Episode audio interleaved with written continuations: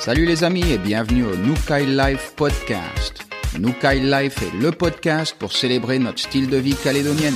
Un podcast où on se retrouve pour partager la passion de nos activités et notre amour pour la Calédonie. La pêche, la plonge, la chasse, la mer, la montagne, la nature. Durant ces podcasts, on partagera nos astuces, notre savoir-faire, nos préférences, ainsi que nos expériences, nos histoires et peut-être même quelques secrets.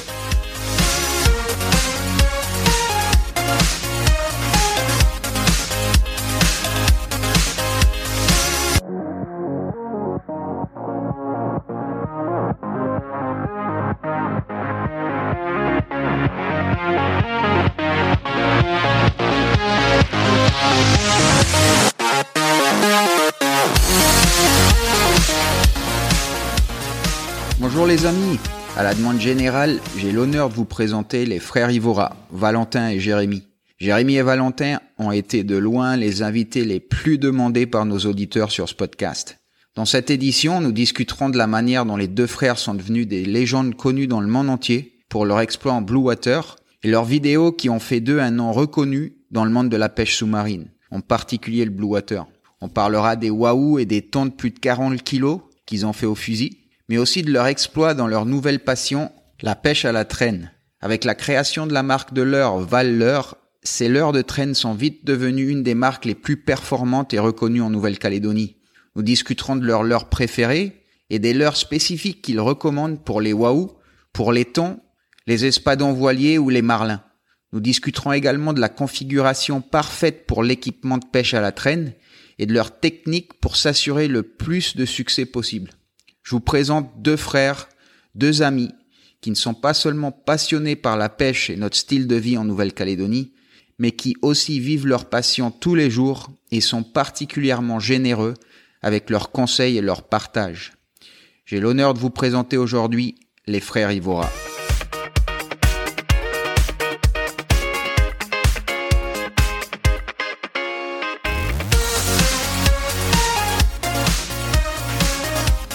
Yo les bros, ça va ou quoi Ça va Bruno et toi? Yo, Ouais. Bruno, ça va Bah écoute, super content d'avoir la chance de vous parler ce soir. Il y a eu beaucoup d'attentes. On m'a demandé plein de fois pourquoi je faisais pas un podcast avec les frères Ivora. Donc vous avez des fans en Nouvelle-Calédonie. Donc c'est cool qu'on puisse tous se retrouver et, et parler un peu des passions qu'on partage tous, et en particulier la, la pêche. Peut-être qu'on peut faire pour commencer un petit peu, c'est vous, nous dites- vous vous êtes mis quand tous les deux vraiment à la pêche? Bah, on, a, on a commencé la pêche, euh, on va dire il y a à peu près 6 ou 7 ans, sérieusement. Depuis petit, on va sur les îlots avec les, les parents, les grands-parents, la famille. Mais plus en touriste, on va dire, et ça fait 6 ou 7 ans qu'on s'est mis euh, ça, à, peu à peu près sérieusement. Quoi. Et, et euh, pareil toi Jérémy? Ouais, pareil, hein, comme Val. hein. Après, moi, j'ai j'ai fait beaucoup de, de sports nautiques avant la pêche. Mais voilà, maintenant, ça Oh. a bien changé.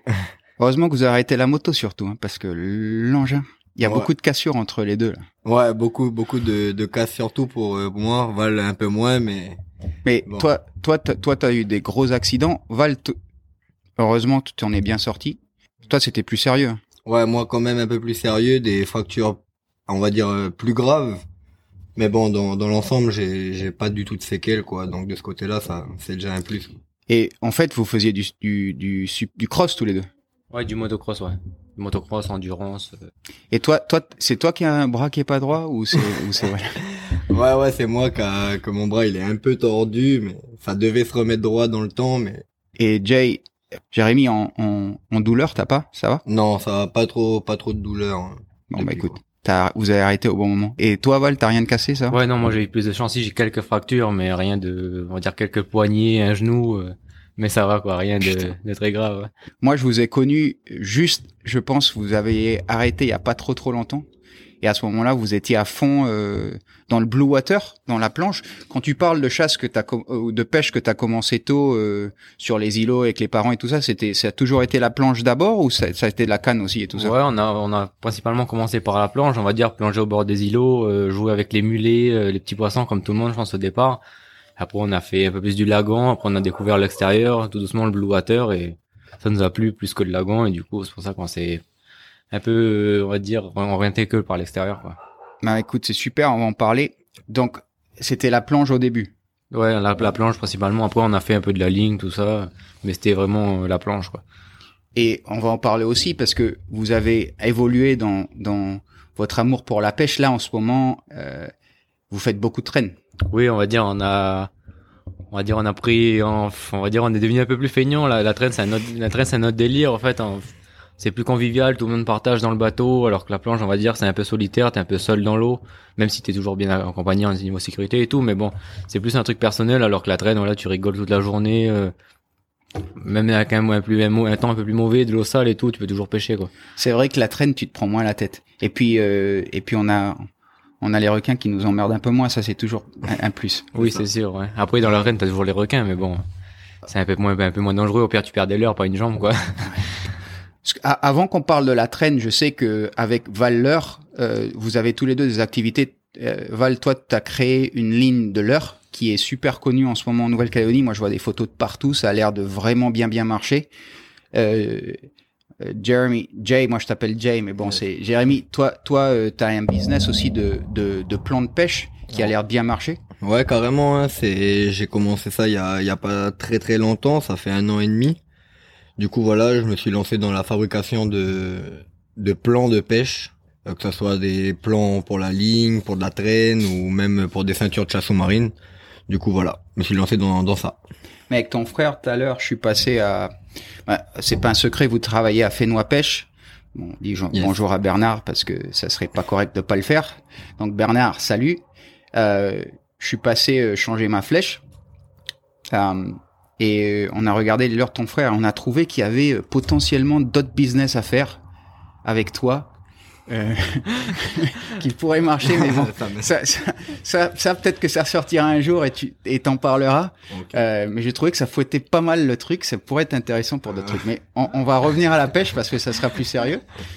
Avant qu'on parle de traîne et parce que moi je voulais, euh, je te l'ai dit Val, c'est important. J'essaye. L'idée de ce podcast, euh, je veux pas me répéter à chaque fois, mais pour moi c'est un peu mon hommage à la Calédonie, à notre style de vie. Et j'essaye de trouver des personnes qui partagent les mêmes passions que nous, et puis discuter de choses qu'on puisse apprendre les uns des autres, et puis euh, avoir encore une meilleure qualité de vie en apprenant les uns des autres. Puis aussi en, créant une communauté où on respecte notre environnement un petit peu tous, et comme ça on peut bien en profiter pour le futur. Mais je voulais en faire un sur la traîne parce que moi je m'y connais pas du tout, et je me suis dit qui de mieux de le faire avec vous? Euh, parce que maintenant vous avez créé une ligne de l'heure qui euh, qui marche très bien et que je vois un, peu partout. Mais avant qu'on parle euh, de la traîne, on va parler un peu de planche parce que ça c'est un truc que moi j'ai eu la chance de partager avec vous. On a passé des super moments et je sais qu'il y a beaucoup de gens qui vous ont connu comme ça parce qu'à un moment vous aviez euh, mis euh, des, des vidéos qui étaient superbes, qui sont des vidéos connues à l'international. Hein. Il, y a, il y a les vidéos que vous avez fait surtout sur votre chasse au, euh, avec le bleu. Il y a des personnes partout dans le monde qui les connaissent. Je crois pas qu'il y a d'autres personnes en Calédonie qui sont aussi connues. C'est pas pour vous faire des fleurs, mais c'est la vérité. Je crois pas qu'il y ait d'autres personnes qui soient aussi connues euh, dans le monde de la planche et en particulier le blue water que les frères Ivora en Calédonie. Donc ça, c'est un truc que vous avez super bien géré. Bravo les gars. Et euh, on va parler un petit peu de ça. Euh, déjà, pour la planche, euh, Val, toi et Jérémy après, euh, c'est quoi que tu préfères? Tu préfères le lagon, toi, ou tu préfères euh, le bleu Ou les deux? Ben, on va dire, euh, c'est complètement différent en fait. On va dire qu'il y a des jours, j'ai super envie de plonger dans le lagon, c'est différent, c'est plus cool, on va dire. T'as as de toutes les profondeurs, de tout type de poissons, alors que le blue water, voilà, c'est vrai que c'est une, c'est une, une autre chasse, c'est complètement différent. Tu, tu cibles vraiment du beau poisson. Si tu arrives à faire deux, trois tirs dans la journée, c'est exceptionnel, genre sur du wahoo, du mai mai, du thon, plus rarement, mais bon, euh, surtout du wahoo, on va dire. Euh, après, euh, voilà, c'est différent. euh, c'est pas du tout pareil. Quoi. C'est quoi ton poisson préféré euh, quand tu sors? Comme ton poisson de prédilection quand tu fais du bleu? On va dire que le, le poisson, le poisson préféré, on va dire de base hein, du, du, de la personne qui fait du blue water, on va dire c'est le wahoo parce que c'est c'est le poisson le plus, on va dire que tu trouves le plus souvent. C'est un poisson qui est assez sportif, euh, ça tire fort. Et euh, bon après, après le, poi- le poisson de rêve de tous les chasseurs, c'est le marlin. Mais bon après ça c'est juste, c'est un peu plus de chance et et voilà quoi. Après voilà, on n'a pas encore eu cette chance, mais j'espère bientôt quoi. Enfin, je, pense, je, pense, je pense que c'est une question de temps. D'ailleurs, je crois que toi et moi, une fois, on en a vu un. Toi, t'as vu euh, la queue du marlin partir Ouais, c'est ça. fois. On va dire, on va dire que j'ai, euh, on était en, je me rappelle de ce jour-là, on était en blue water, on était à Mato, on avait fléché, on avait fait au moins euh, ouais, 4 ou 5 wahoo, je crois, ce jour-là, c'était une bonne session. Une belle journée. Et euh, je venais juste de décharger mon fusil sur un wahoo, et là, sous le flasher, je vois, je vois une énorme queue, on va dire que j'ai distingué de loin, on va dire à une quinzaine de mètres de profondeur, là. Et je, je pense que c'était un marlin ou alors un énorme espadon voilier, mais bon, j'ai vu qu'une queue, et on va dire, euh, C'est une il, question. il est jamais revenu, quoi. C'est, ouais, voilà, c'est, un peu une- blasé, ouais. C'est une, ouais, une question de temps. Moi, euh, moi, moi, c'est pareil que vous. Hein, et Jérémy, après, tu nous diras toi ce que c'est ton poisson préféré. Mais moi, le, c'est vrai que le waouh, je sais pas, il y a un truc avec le waouh. Il y a un truc quand tu vois ce gros bordel. ben, c'est vrai que c'est, c'est, c'est vrai, c'est, c'est ça. C'est vrai que, euh, et c'est vrai que si tu vois un temps qui arrive ou un voilier, et on va en parler parce qu'on en a vu ensemble aussi. Si tu vois ces trucs-là qui arrivent, bah, t'as ton cœur qui, qui sort de, de, de, de ton de ton chest, de, de, de tu c'est incroyable. Mais le truc avec les waouh, c'est que on en voit quand même plus souvent. Et le waouh, il vient tout doucement là, te voir. Tu vois que tu vois que c'est un pélagique. Dès que tu vois un pélagique, c'est ça que les gens qui font du lagon, qui n'ont pas fait du, du pélagique, ils se rendent pas compte que quand on voit un pélagique, c'est vraiment un top prédateur qui arrive. Le truc, il a pas peur la plupart du temps. Des fois, ils sont un peu farouches, mais il vient, ils ont des yeux surdimensionnés. Ils donnent un petit coup de queue, on dirait qu'ils vont tout doucement, mais le, le truc, il, il bouge super vite. Et quand tu vois un beau waouh qui arrive avec les beaux zèbres là, c'est vraiment un truc qui qui fait kiffer. Et toi, Jérémy, c'est pareil, c'est c'est le waouh toi aussi? Ouais, franchement, moi, le waouh, euh, je kiffe vraiment, hein, parce que bah, rien que le démarrage du waouh, ça reste toujours impressionnant. Moi, j'ai jamais vu un truc démarrer aussi fort qu'un waouh. Ouais, carrément pareil. Hein. Franchement, de tout, depuis toutes euh, ces sessions de Blue Water là, j'ai rarement piqué un poisson qui a un rush aussi violent que le waouh. Et dès que tu le touches, on dirait que c'est le turbo. Et puis t'as une traînée d'eau ou de bulles ou de je sais pas trop quoi là. Ouais. Le démarrage qu'ils font, c'est euh, c'est incroyable. Nous, on l'a. euh, moi, j'ai toujours fait à, à la à- bah, avec le bungee et les bouées. Vous, vous avez vous avez vous en avez fait au, au, au moulinet une ou deux fois. hein? Ouais, j'en ai fait. Euh, on en a fait chacun, on va dire un ou deux chacun au moulinet. Bon, c'est très sportif quand même. On va pas dire que c'est euh, c'est faisable à tous les coups. Il faut avoir un peu de chance, bien tirer, euh, faire un tir vital. Mais c'est quand même bien sportif, quoi. Et puis euh, t'es pas à l'abri que en dérou- déroulant tout la, toute la corde de ton moulinet, il se fasse pas manger par les requins, quoi. C'est surtout ça l'avantage de la bouée, c'est que le poisson reste à une vingtaine de mètres de toi et voilà, c'est c'est beaucoup plus simple à le protéger des requins. Et toi, Jérémy? Ouais, bah pareil, à moi, mon premier waouh, je l'ai fait au moulinet. Bon, il était pas énorme, énorme, mais déjà, c'était assez sympa. Hein. C'était un petit 15 kilos, là. Et franchement, euh, c'était quelque chose, quoi. Bah, puis, ouais, le, moi, ce que je dirais, c'est que les gars, si vous écoutez ça et vous pensez faire des waouh au moulinet, faites-le d'abord à la bouée. Parce que sinon, Ouais, soit vous perdez.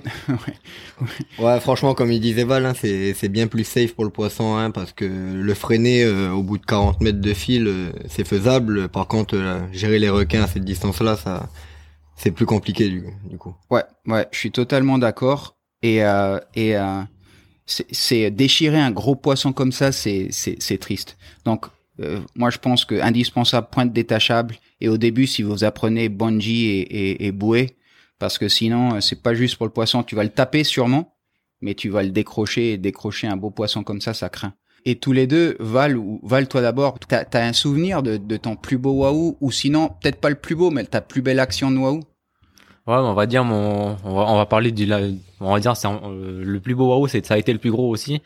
Sérieux? Euh, Ouais, c'était. Euh, C'est combien de kilos? Il faisait 43 kilos. Ouais. En fait, ce, ce jour-là, on, s'est, on s'est mis à l'eau. Enfin, d'abord, on a fait une- un petit passage en traîne. On a fait un beau waouh d'une quinzaine de kilos. On était déjà content à l'époque. un T'étais la sur le tambour? Sur le tambour extérieur, ouais. Après, on s'est, mis à l'eau, on a vu pas mal de passages de waouh. Jérémy a piqué un, a, a piqué un beau waouh de 23 kilos. Joli. Ensuite, voilà, c'était, on va dire, euh, 100 poissons de la journée était déjà fait, on va dire. Du coup, on va dire, c'était, c'était un peu mon tour de, d'attendre le waouh, quoi. Il y a, il y a un joli bon qui est arrivé. J'ai tiré un, j'ai tiré un vraiment un énorme waouh qui a, qui a sondé, euh, qui a sondé, euh, voilà, on reparlait du matos, il a sondé deux, deux bouées de 30 litres, on va dire, à une quinzaine de mètres de profondeur. Tu l'as tapé où, tu te souviens? Ouais, on va dire, je l'ai assez mal tiré, il était assez loin, j'ai j'ai tiré, on va dire, en, en pleine masse, quoi, vu qu'on est, voilà. Ah ouais. Assuré, Et quoi. J'ai voulu assurer la chose, voilà. Mais du coup, euh, il, a, il a, il a, il a sondé mes deux bois à 15 mètres et là, la flottline a cassé, une flottline toute neuve. Non. La flottline a cassé, euh, voilà, c'était l'un de mes premiers roues, c'est mon deuxième ou mon troisième waouh. La flottane a cassé, du coup, euh, j'étais vraiment déçu. j'ai Mais ça, c'est pas le 43 kilos alors. Non, non, c'était, c'était un, un- je pense plus gros. Je pense plus gros. euh, j'ai, voilà, j'ai, j'ai cassé mon matos. Ma- mes bouées sont remontées sans plus rien, sans le poisson, sans la flèche, sans, le, sans la flatline. Et L'horreur. là, on va dire, voilà, l'horreur. Du coup, Jérémy, euh, on va dire un peu pitié de moi, euh, me, me passe, me jette sans fusil à l'eau, me, me jette, me, me jette sans fusil. J'ai juste le temps d'armer les 400 d'eau et voilà un autre bon waouh qui arrive. Pour moi, dans ma tête, ils étaient beaucoup plus petits, mais bon, je me dis, c'est, c'est, c'est, un waouh, ça reste un waouh, c'est, toujours top. Je, je, le- je tire, euh, et pareil, euh, Jérémy t'équipe avec deux, deux bouées de 30 litres. Le, le waouh part sur, euh, on va dire, euh, quasiment 500 mètres, 500 mètres, voire plus avec les bouées. Je reste dans l'eau avec le, avec, mon, avec un copain et Jérémy monte dans le bateau pour, euh, pour aller récupérer les bouées. Et là, je, le vois de loin, parce que c'était assez- loin quand même. Je le vois, il saute à l'eau, euh, ça, ça met du temps et tout. Je me dis, j'espère que, j'espère qu'il s'est pas décroché, j'espère qu'il a pu le doubler, il a pu le mettre dans le bateau. C'était loin du, du, t'étais loin? Ben, Il a- il a tracé le ouais, il a ouais, quand je dis 500 mètres, je suis vraiment gentil. Je pense que c'est presque même un kilomètre, quoi. Je les vois de loin, je les vois Jérémy monter le bateau, redescendre, remonter dans le bateau. Je me dis, qu'est-ce qui se passe et tout. euh, J'espère qu'il s'est pas décroché. Et là, ils reviennent avec le bateau, avec, euh, avec mon père euh, canotier, là. Il me dit, regarde, regarde, viens, viens voir ton waouh que t'as piqué. Ça est bon, on a réussi à le mettre dans le bateau, tout ça. Et quand je suis monté dans le bateau, ça m'a fait un choc, on va dire. Le, le waouh, il faisait toute la longueur du bateau. Et voilà, ouais, pesé, on va dire, euh, pesé, il faisait 43 kilos à peu près pour 1m80, le Et tu vois ça, euh, donc l'autre que t'as piqué était plus gros. Ouais, j'estime à bon 50 kilos, mais bon, là, on pourra jamais savoir, mais je, mais je le voyais quand même beaucoup plus gros euh, que, que le 43 kilos. Et le record en Calédonie, vous savez, c'est quoi?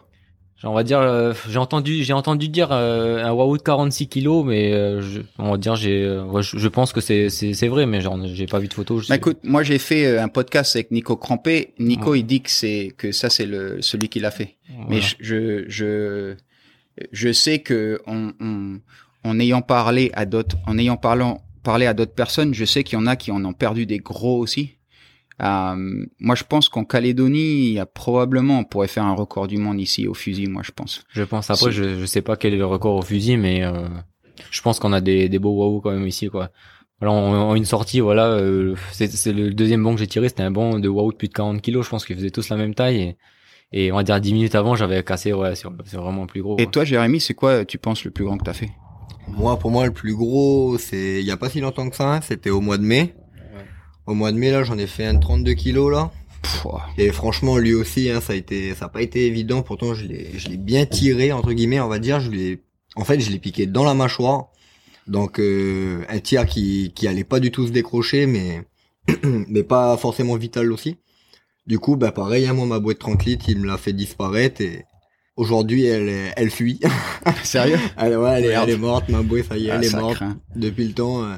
Et, et euh, ça s'est passé comment celui-là, tu te rappelles?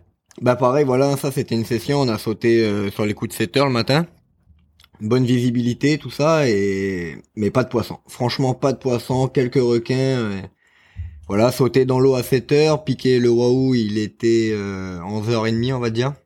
Ah ouais, tard. Ouais, 11h30, un passage, un seul waouh. Sérieux. Ouais, moi qui étais le plus près, donc euh, voilà, j'ai tenté le tir. Et il est venu farouche ou il est ouais, il était, il était un peu distant. hein. Franchement, Ouais. il était un peu distant, mais t'es attiré quoi?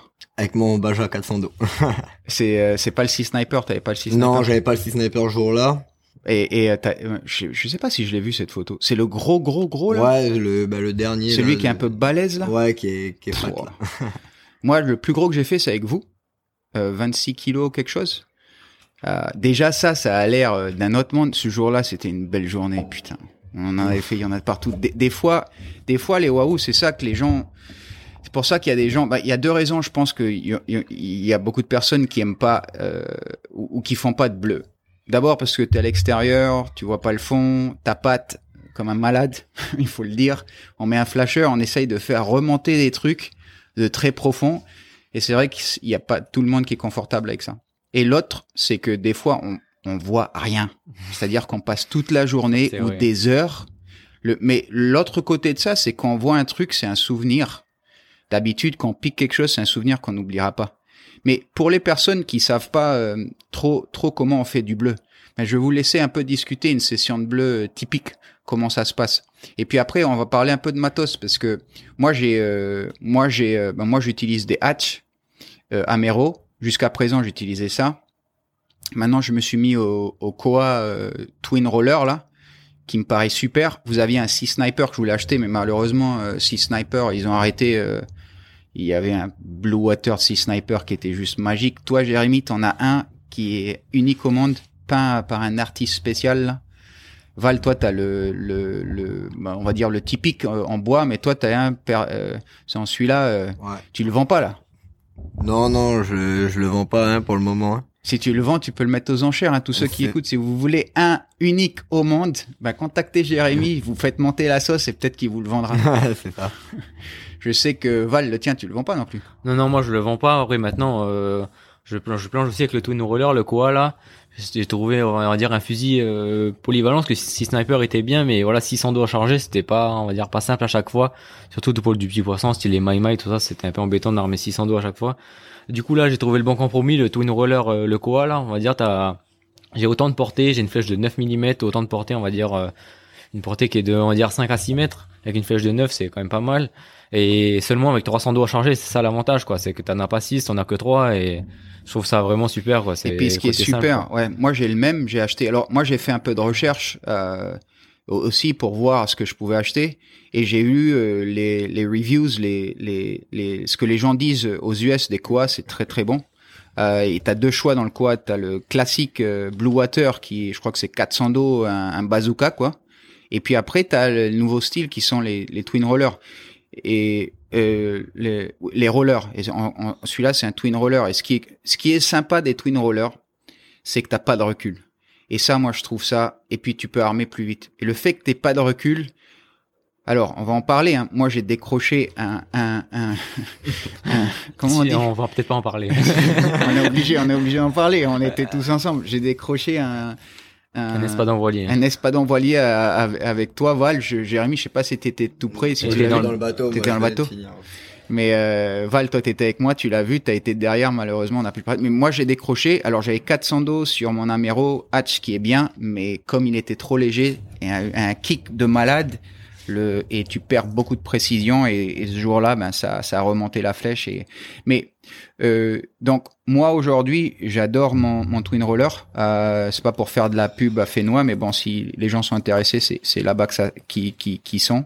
Euh, et on parle un peu de matos pour que les gens qui connaissent pas trop, euh, euh, ben, je vais te laisser un, peu parler tous les deux parce que vous vous, vous les vendez. Mais c'est quoi le genre de matos que minimum tu penses que les gens devraient avoir? Et puis après la technique pour ceux qui n'ont pas fait du blue water, la technique basique de faire du blue water. On commence par le matos. Ouais, bah du coup le matos, on va dire comme comme tu l'as déjà, je pense un petit peu dit au début du podcast là, le matos typique, on va dire pour le water pour commencer, pour être, on va dire, euh, pour assurer ton poisson, on va dire, c'est déjà un fusil quand même assez puissant parce qu'il faut il faut quand même traverser des, des poissons qui sont assez assez épais, tirer assez loin. Et mais c'est surtout la pointe détachable. La pointe détachable, c'est un, c'est un gros avantage parce que C'est indispensable. c'est indispensable, ouais, parce qu'en fait le, le, le barbet, on va dire le barbet, même si tu fais un tir, on va dire euh, en pleine masse d'un poisson style un wahoo, à la vitesse du démarrage du poisson, le barbet va passer à travers toute la chair et tu vas perdre ton poisson, même si on va dire il est à peu près bien piqué. Mais voilà, du coup, Surtout les wahoo. J'ai l'impression ouais, que les euh, c'est assez assez fragile, ouais, la chair elle est tendre. c'est ça. Et les maïmaï aussi. Les maïmaï sont très fins. Voilà, là, là, là, c'est encore pire, je pense, les maïmaï. Ouais. Les maïmaï, c'est vraiment des tirs de tête qu'il faut faire. Quand t'es pas sûr de toi, voilà, il faut éviter de les tirer, ça se décroche assez facilement. Mais voilà, on va dire, voilà, le, le matos, euh, Un bungee, euh, donc point- pointe détachable, un gros fusil parce qu'il faut un quand fusil, même. ouais. Alors, après, on va dire que tu peux, tu peux faire déjà du blue water avec un fusil double sans dos. On va dire, ça va. Il y a des jours, tu vas pouvoir approcher le poisson assez facilement. D'autres, non. On va dire que le double sans dos, tu peux déjà commencer à espérer faire du poisson, Ouais. ça c'est sûr.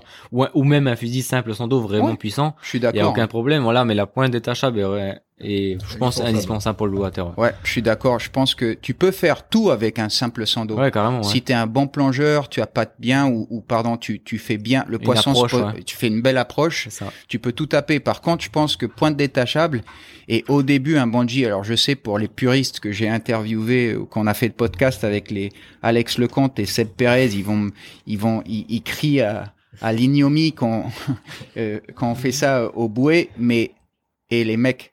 Vous allez entendre ce, ce truc-là. On n'est pas tous avec 7 minutes ou plus de statique à descendre, à pêcher à 40 mètres et à attendre euh, deux minutes sous l'eau. donc on a on n'a pas tous la même capacité. C'est sûr que si euh, si euh, t'es des pêcheurs euh, ou des, des capacités hors normes, comme c'est en Calédonie, on a un niveau de malade, comme comme comme Seb ou Alex ou les autres personnes que j'oublie. Rémi Giroud, il est là-dedans. J'espère que j'oublie mais bien sûr Pierre Crubier, mais Pierre, il fait pas beaucoup de, il fait pas de blue water. Mais tous ceux qui font du blue water, ils ont des, des capacités énormes. Comme tout le monde veut un peu essayer, déjà le mieux c'est pointe détachable. Tu vas pas perdre ton poisson, ont beaucoup moins de chance, et des bouées. Et plus tard, si ça se passe bien, ben, on peut essayer autre chose, peut-être euh, euh, au moulinet, mais euh, mais je pense que c'est vrai que à commencer comme ça, c'est déjà bien. Et la la qu'est-ce que tu recommandes comme bouée? La bungee, elle est très longue. Comment comment comment ça se passe? On va dire la bouée, la, la, la bouée encore, ça va dépendre du, du poisson que tu recherches surtout. hein. Après, bon, tu sais pas sur quoi Tu tu vas, tu utilises vas vous utilisez quoi vous comme matos? Ouais, moi j'ai du, moi j'ai des- j'ai des bouées 30 litres euh, de chez Wetty ou de chez Koala d'ailleurs.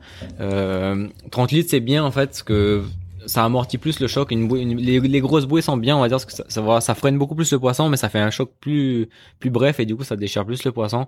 Moi ce que je conseille vraiment Blue Water, c'est deux bouées de 30 litres. Deux bouées de 30 litres, t'es déjà t'es déjà on va dire serein pour pas mal de poissons. Mis à part on va dire du vraiment Et du gros mets, euh, tendon de chien. Ou, Tu mets quoi entre les deux bouées? Tu mets un bungee? Ouais, j'ai une petite floatline, on va dire, de 2-3 mètres, c'est largement suffisant juste pour voilà, amortir le choc, pas que les deux bouées rentrent sous l'eau simultanément en fait. Et et avant, t'as un bungee euh, ou un floatline de combien de mètres? Moi je suis moi je suis en floatline de euh, aller en pied, je pense que c'est du 23 mètres. Du 23 mètres, ça, ça me suffit parce que euh, ça me ça, me fait une limite en fait parce que dans le blue water, enfin dans, dans le bleu, tu tu sais pas forcément à quelle profondeur tu es. Et on va dire, moi je sais que quand ma floatline se tend et que plus on va de 20 dire, mètres. je suis à, on va dire, ça, ça veut dire que je suis à 23 mètres, ça veut dire qu'il faut quand même pas trop Faut- tarder. ouais. Sur ton blue water, on va dire, il y a personne qui peut venir te chercher au fond. euh, Là, tu prendre, euh, aucun risque euh, comme dans le lagon, quoi. Alors, il faut assurer. Euh, faut Et, assurer, euh, et c'est vrai, on en a pas parlé, on en parlera un petit peu. Et puis après, euh, Jay, tu nous diras toi ton, ton setup. Mais mais un des trucs dans le blue water, comme tu disais tout à l'heure avec les wahoo, t'as pas pu savoir la taille, c'est que c'est tellement, on est trahi. Quand c'est clair, on sait pas si c'est un gros ou un petit. Les distances, elles ont pas l'air bien. D'ailleurs, ceux qui vont commencer, vous allez plein de fois tirer en pensant que le poisson il est prêt, et en fait votre flèche va même pas y arriver. Et en fait, ça a été un beaucoup plus gros poisson que vous pensez. Mais c'est ça, ça trahit, euh, ça trahit dans l'eau quand on fait du bleu. Ça c'est, ça c'est un des trucs qu'il faut apprendre. Tu utilises quoi comme fusil, toi, Val, avant qu'on demande à Jay Ben, moi j'ai euh, j'ai commencé on va dire j'ai on va dire j'ai vraiment débuté avec le 6 sniper là le 6 sniper était un très bon fusil hein. j'ai fait pas mal de waouh de Une un beauté, gros- un gros beauté, ce temps, fusil. ouais, Une c'est- beau- beauté pour le portefeuille aussi. c'est un, c'est un, bijou ce fusil ouais ben voilà comme je vous comme je disais tout à l'heure- tout à l'heure hein, c'est compliqué quand même avec 600 dos maintenant je suis passé sur le twin roller comme on disait voilà twin roller double double roller plus 500 dos normal voilà ça ça fait très bien le travail euh, très précis pas de recul fusil qui est très très bien fini. Voilà fusil on va dire floatline de 23 mètres euh, deux bouées de 30 litres euh, c'est largement suffisant. Et Jay, toi, tu utilises quoi comme setup alors? Ton setup favori, parce que vous en avez plein de différents, mais celui que tu, tu si, si tu dois en choisir un, si tu dois en choisir un, euh, c'est c'est quoi, c'est quoi celui que tu préfères? Tu vas dire demain, il y a un super temps, les Wahoo ils sont là, tout le monde a prévenu, on les voit des photos de partout, et on va se faire une des journées mémorables comme on s'est fait euh, quelques fois ensemble où il y a des Wahoo toute la journée qui arrivent de malade. Ce jour-là, tu prends quoi avec toi? Bah, si Val il est pas là, je lui prends son fusil. je lui squatte son twin roller. Non, mais franchement, ouais, moi, que le 6 sniper, hein, c'est, franchement, c'est un super fusil, hein, comme Val il disait. Mais bon, voilà, 600 dos, c'est un peu la galère à certains moments pour un rechargement rapide, c'est quand même ça prend du délicat. temps. Et souvent, les Wahoo, t'en manques un, il y en a trois à côté là qui sont en train de te tourner. Ouais, voilà, donc euh, c'est plus stressant qu'autre chose. Donc ouais, franchement, euh, passer sur un roller euh, comme le fusil de Val là, ça serait pour moi, je pense que c'est c'est mon futur. Ça fait du sens, ouais. Ouais, et franchement, j'ai j'aimerais bien bien bien plonger avec ces fusils là quoi. Et, et entre parenthèses, euh, vous avez un petit euh, un petit roller là pour le lagon, ça marche bien ça? Ouais, bah, le petit roller pour le lagon, mais c'est, c'est juste un petit bijou, ce fusil, là, ça, Et tu tires, ça tire aussi loin. ça, tire, ça tire vraiment très loin. Pareil, voilà, t'as que 200 dos à charger, un roller et un 100 dos classique. Moi, un fusil, un fusil qui bouge pas du tout au tir, euh, on va dire, c'est, c'est le fusil du débutant jusqu'à quelqu'un de, de bien conf- euh, enfin, de confirmé, quoi. J'ai, on va dire, avec ce fusil-là, j'ai fait, j'ai fait du pico, picorillo autour du caillou jusqu'au maïmaï ou jusqu'au wahoo même. Mais, que euh, T'as voilà. piqué Wahoo avec le petit Ouais, j'ai fait, j'ai fait un wahoo, ouais, j'ai fait un wahoo, euh, T'as de- combien de mètres, tu te souviens? De, de, de filtre, je veux dire? euh, Ouais, que, parce qu'il est plus petit. Tu l'as tiré, il était loin le Wahoo? Ah ouais, j'ai ah, le, le fusil c'est un 110, j'ai tiré le Wahoo on va dire à 4 ou 5 mètres, 4 ou 5 Putain, mètres, c'est pour être sûr de, le tra- traverser quand même. Bon voilà, ce Wahoo il m'a voilà le problème du moulinet hein, c'est que le, le Wahoo m'a pris 60 mètres de fil. En combien de temps? oh, voilà, On va dire en 10 secondes, quoi. En 10 secondes, il m'a pris 60 mètres de fil et en le remontant, juste au moment où on pouvait aller le doubler, les requins ont, ont fait une boule dessus. Ouais. Ça, il, est, il est descendu trop profond, on va dire, et voilà, il s'est fait, il s'est fait bouffer. C'est pour ça qu'il faut éviter, voilà, de, c'est, dommage pour le poisson, quoi. Du coup, Ouais. ce jour-là, on a arrêté parce que, Bah, c'est bien pensé. Ah ouais. Ça, c'est c'est bien d'avoir la sagesse des fois d'arrêter. Et, et, euh, moi, je suis allé avec un ami euh, un jour. Je vais pas le, le dire parce que je l'apprécie. Euh, il a voulu faire des waouh. Il avait tout le matos sauf la pièce, sauf la pointe détachable. Et il a déchiré quatre waouh. Et ce jour-là, je lui disais mais arrête, arrête de tirer, arrête de tirer parce que.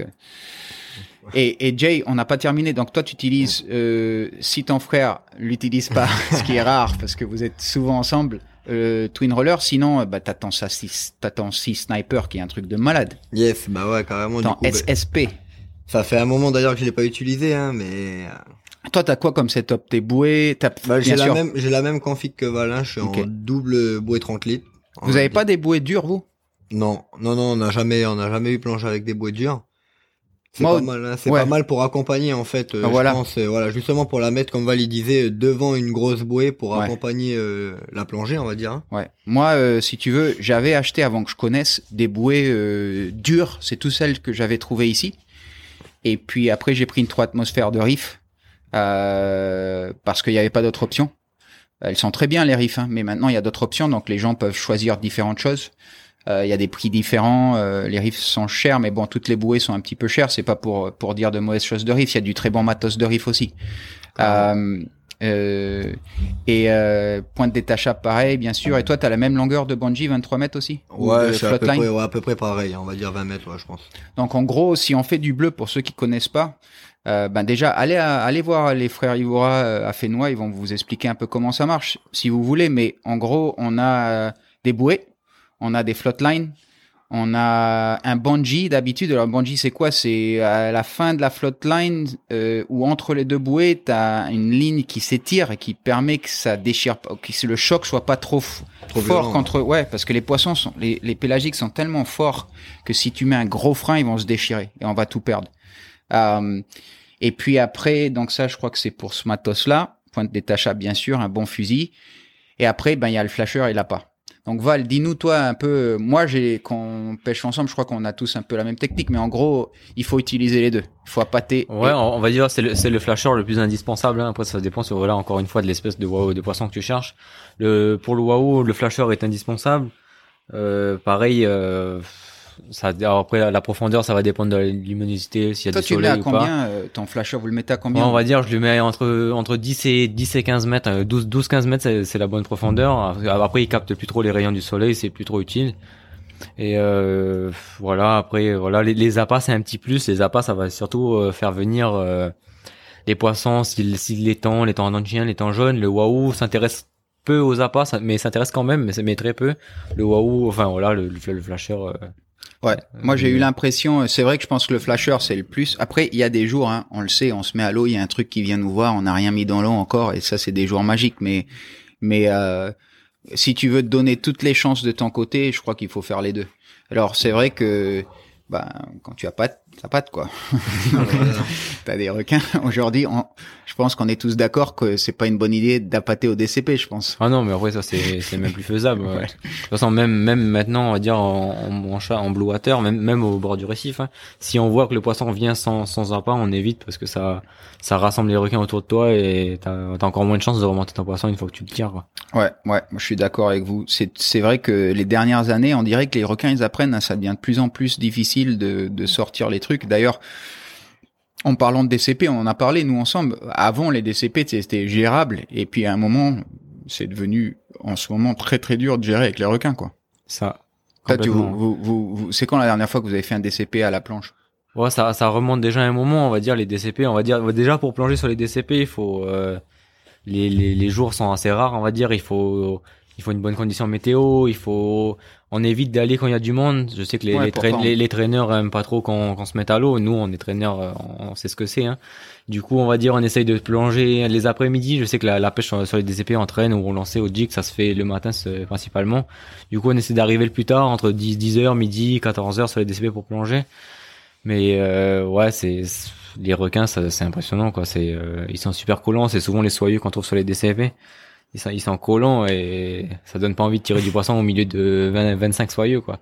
Qui sont là tout de suite, tout autour de toi et euh, moi je me souviens, je sais pas si c'était avec vous, mais arriver sur un DCP, mettre les deux bouées à l'eau et il y a deux, il y a déjà des, des ailerons derrière les bouées avant qu'on ait rien mis à l'eau, quoi. Tout de suite. Et on saute à l'eau, ils sont tout de suite là. Ouais, c'est ça, carrément. Et euh, alors, on va on va parler d'autres pêches, mais je veux terminer un peu avec avec la parce qu'on pourrait faire des heures et des heures de parler de bleu parce que en plus vous avez de, de belles expériences. Mais toi, Jéré- toi, Jérémy, euh, euh, ton plus beau ou ta plus belle, ton plus beau souvenir de c'est- c'était c'était c'était lequel? Celui que t'as dit tout à l'heure ou, ou t'as c'est quoi vos plus beaux souvenirs de Blue Water Pour toi, Jérémy, ça serait quoi? Pour, pour moi, franchement, bah, c'est pas forcément un poisson, mais c'est surtout des moments passés avec les copains. J'ai tellement de souvenirs euh, de voyages entre guillemets qu'on a pu faire, du style euh, l'île des Pins. Franchement, c'est. Toi, t'avais été avec euh, Valentine Thomas à Ouais, c'est ça carrément avec euh, deux potes, euh, deux potes à elle américains aussi. Ouais. Et franchement, on avait passé un bon moment de partage, appris les techniques des autres aussi. Vous aviez pêché quoi quand vous y étiez à l'île des Pins On avait fait, euh, si je me rappelle bien, on avait piqué, on avait fait deux wahoo, deux ou trois wahoo, et j'avais fait mon premier petit thon jaune. Ah, joli. Ouais, un petit 10-15 kilos. Ah, mais c'est beau quand même. Ouais, franchement, j'étais content. Et voilà, franchement, bonne expérience. Après, sans compter des, des gros, des, des bonnes parties de pêche qu'on a pu faire dans le nord aussi, grâce aux copains qui, qui habitent là-haut. Et T'as- Vous avez plongé beaucoup euh, euh, Blue Water dans le nord? Moi, j'ai jamais fait ça. ouais, on a, on a pas mal plongé hein, euh, avec Val euh, dans le nord. Val, toi aussi? Ouais, carrément. Après, c'est euh, c'est pareil. C'est euh, c'est quoi C'est un peu comme le lagon en fait. Plus tu vas dans le nord ou plus de- ou dans le grand sud, on va dire, t'as plus t'as plus de poissons, bah vu qu'il y a moins de pêcheurs, on va dire. Et après, c'est voilà, faut faut trouver le week-end pour monter, faut trouver euh, une bonne météo, le copain disponible là-bas. C'est un peu plus chaud. euh, Il y a trois trois quatre heures de route et Et c'est bon. quoi euh, si, Parce que là, on a parlé beaucoup de Wahoo, mais mais euh, vous avez fait des beaux temps de chien tous les deux là, les salauds. Moi, j'ai jamais remonté un temps de sang de chien. Je dis les salauds avec amitié parce Ouais. que euh, moi, écoute, tu parlais de boule de requin la dernière fois. Moi, j'ai fait un temps jaune que vous avez vu la vidéo. C'était un truc tout au début que je savais vraiment pas ce que je faisais. Et boule de requin dessus, ils m'ont rien laissé. Et les deux tons, malheureusement, si Alex Lecomte m'écoutait, il serait pas content parce que et il a raison, il veut pas. il- si on tire les temps dans le chien, pour lui, il faut que ça soit bien tiré, que ça remonte, sinon faut pas tirer. Et c'est vrai qu'on fait tous des erreurs au début, mais bon, euh, les, les deux temps dans le chien que j'ai j'ai tiré, j'ai j'ai jamais pu les remonter. Les requins m'ont tout bouffé. Le temps dans le chien, il est, il est, il faut vraiment bien bien le faire. Mais euh, euh, bah, euh, vous avez fait des gros temps dans le chien tous les deux là. Jérémy, Ouais. t'en as fait un gros toi. Moi j'ai Ouais. fait, euh, moi j'ai, moi j'ai pas fait des très gros, on va dire, j'en ai fait euh, entre, j'en ai fait plusieurs entre 20, 25, 30 kilos maximum. C'est joli. Euh, voilà après, euh, Jérémy ouais, il a fait des plus gros. Ouais. Ouais, j'en ai fait un beau hein, aussi. Hein, mais... C'était combien le tien? J'ai vu la photo. Il est. Ouais, il devait faire à peu près 40 kilos, je pense. Et il est pas 50, très. ouais, quand Ouais, même. 40-50, Ouais. on va dire. Et ouais. celui-là, il, il y a pas très longtemps, si? Euh, ça va faire un an, je pense. Ça, va, ça va faire un an. Pareil, hein, heureusement, hein, moi je l'ai fait à la bouée. Pareil comme Et c'était comment? Raconte l'action. Bah voilà, on venait, on venait d'arriver sur le spot, on avait à, on avait à pâter.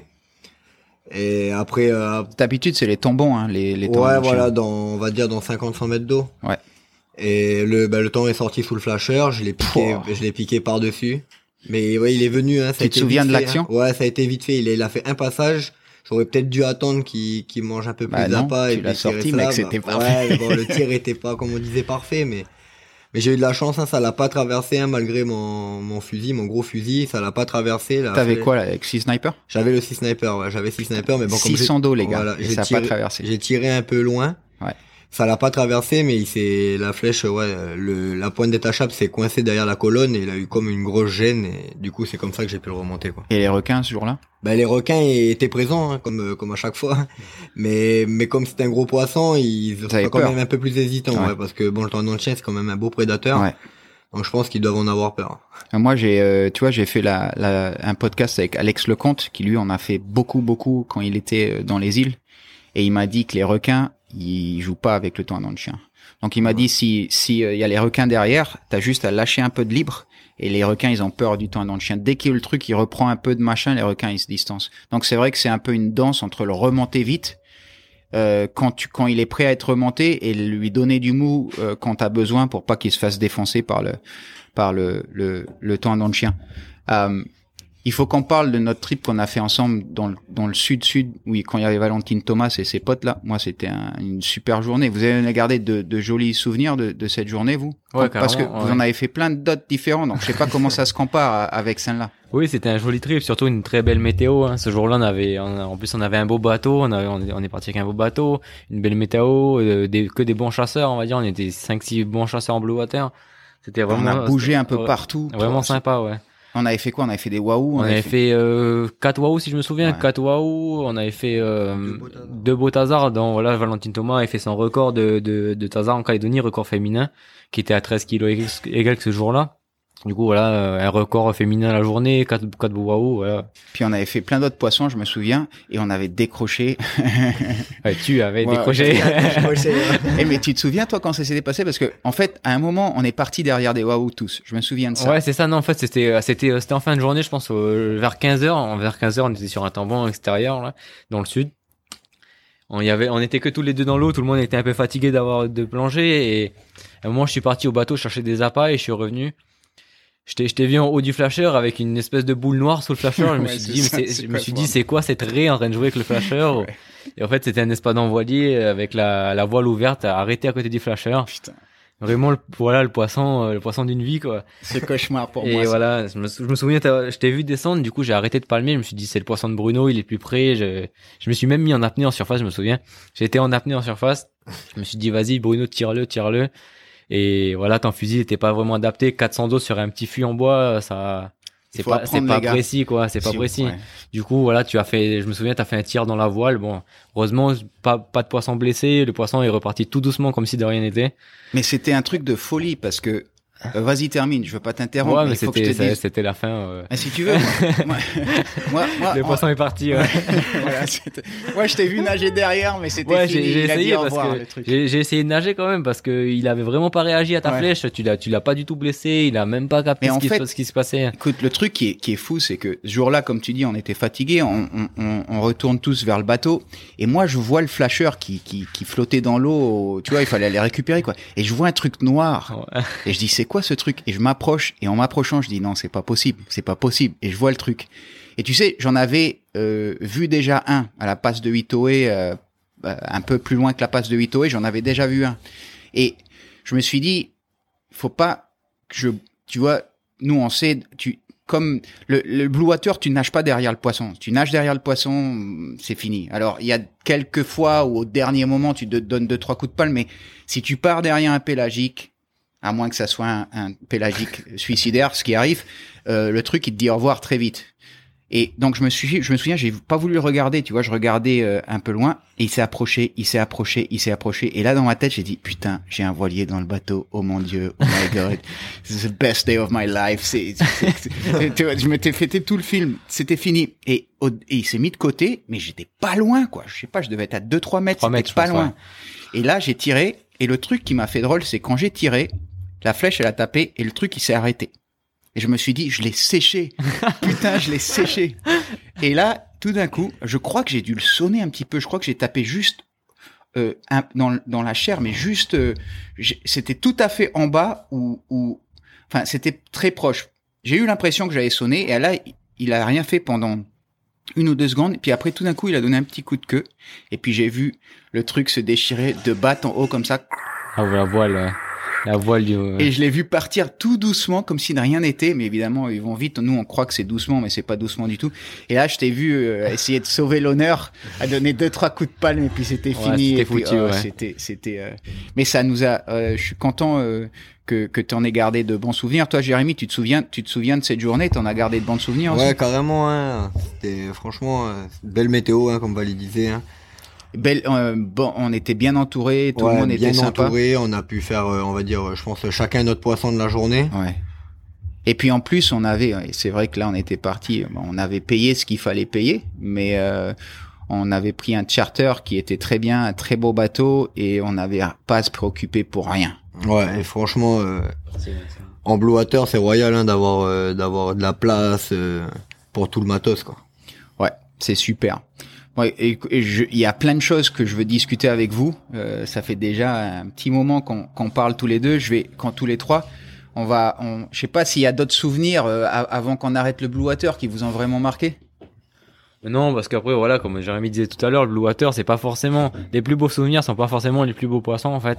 On a eu des belles images, on a pu voir du beau requin, du beau poisson, voilà, euh, des, des rigolades, des fois de la, des fois, voilà, un peu de, on est un peu déçu, voilà, pas vu de poisson et tout, mais bon, ça reste quand même des bons moments. Je reparle des requins, on est tombé sur du requin mako, sur du requin. Raconte cette histoire-là, parce que toi, toi, t'as vu un requin blanc qui t'a Ouais, un un requin wahoo blanc, aussi. ouais, ouais, carrément. Quoi ce ouais. bordel C'était Alors- pareil, c'était dans le Grand Sud, voilà, le requin blanc. euh, un copain venait de piquer. Des- un- ra- raconte celle-là, le requin blanc. Voilà, le requin blanc venait, enfin, euh, pardon, le, le copain venait de piquer un beau wahoo. Et pareil, je me suis dit, t'inquiète pas, je vais prendre en charge ton wahoo, je vais aller, je vais le doubler, je vais le mettre dans le bateau. Ne t'inquiète pas, euh, reste avec Jérémy dans l'eau, Jérémy est toujours chargé, euh, essayer de- d'en faire un autre, quoi. Et pareil, j'ai sauté à l'eau, il y avait, une- j'ai remonté le wahoo. C'était un de- d'une vingtaine de kilos, quoi. Pas, pas vraiment un petit, mais un beau, un beau wahoo, quoi. Et j'ai commencé à remonter la floatline, et là, une, voilà, pareil, une quinzaine de requins gris sont arrivés autour. J'ai juste eu le temps de, euh, de sortir la tête de l'eau et dire à mon père qui était canotier, viens vite, viens m'aider, viens vite remonter le wahoo. Et en, juste, en, on va dire, 10 secondes après, je replonge la tête dans l'eau et là, je vois plus aucun requin gris et je me dis, euh, bah, moi, trop beau, quoi. Je me dis, trop, Putain. trop cool, quoi. Il y a plus un requin, je vais pouvoir mettre Comme le wahoo par dans le bateau. Comme par hasard. Du coup, je remonte le wahoo à une vitesse, euh, pas possible, quoi. J'arrive, j'arrive au câble de la, de la flèche. Ah, carrément, C'est- aussi près que ça. C'est-à-dire euh, le wahoo à, une, à dire à 5-6 mètres en, en dessous- dessous mes pieds quoi. Et là un, requin blanc, euh, ouais un requin de pas un énorme, un truc de 4 mètres on va dire, un requin, bah, un beau requin, un beau requin mais un petit requin blanc on va dire, un requin de 4 mètres. Il est arrivé, il je me souviens comme si que c'était hier. hein. Il s'est tourné, j'ai vu son œil sur le côté, j'ai vu son, la moitié de son ventre blanc et la moitié du, du dos là. Il s'est tourné, il a posé la mâchoire sur le wahoo et il a mis trois coups de mâchoire et il y avait il y avait plus de il y avait plus de wahoo sur le flèche quoi et il est dit. parti et là je me suis retrouvé tout bête avec ma mon cap dans les mains et puis plus plus le wahoo du copain au bout de la flèche comment aller lui expliquer ça quoi il allait pas me croire qu'un requin blanc avait mangé il pouvait son wahoo et du coup voilà je suis monté dans le bateau assez choqué quand même parce que bon, c'est pas tous les jours Non, mais, mais tout je seul euh, ouais. moi, et, t'as- eu le temps d'avoir peur? Bah, j'ai, non, j'ai, j'ai- on va dire, je me suis rendu compte une fois qu'il l'avait, qu'il l'avait bouffé parce que ça, ça a duré 10, 15 secondes, on va dire, l'action. Ça a duré 15 secondes, je suis monté dans le bateau et, bah, voilà, bon, après, c'était, il est, il est pas venu vers moi, tout ce qu'il voulait, c'était le poisson.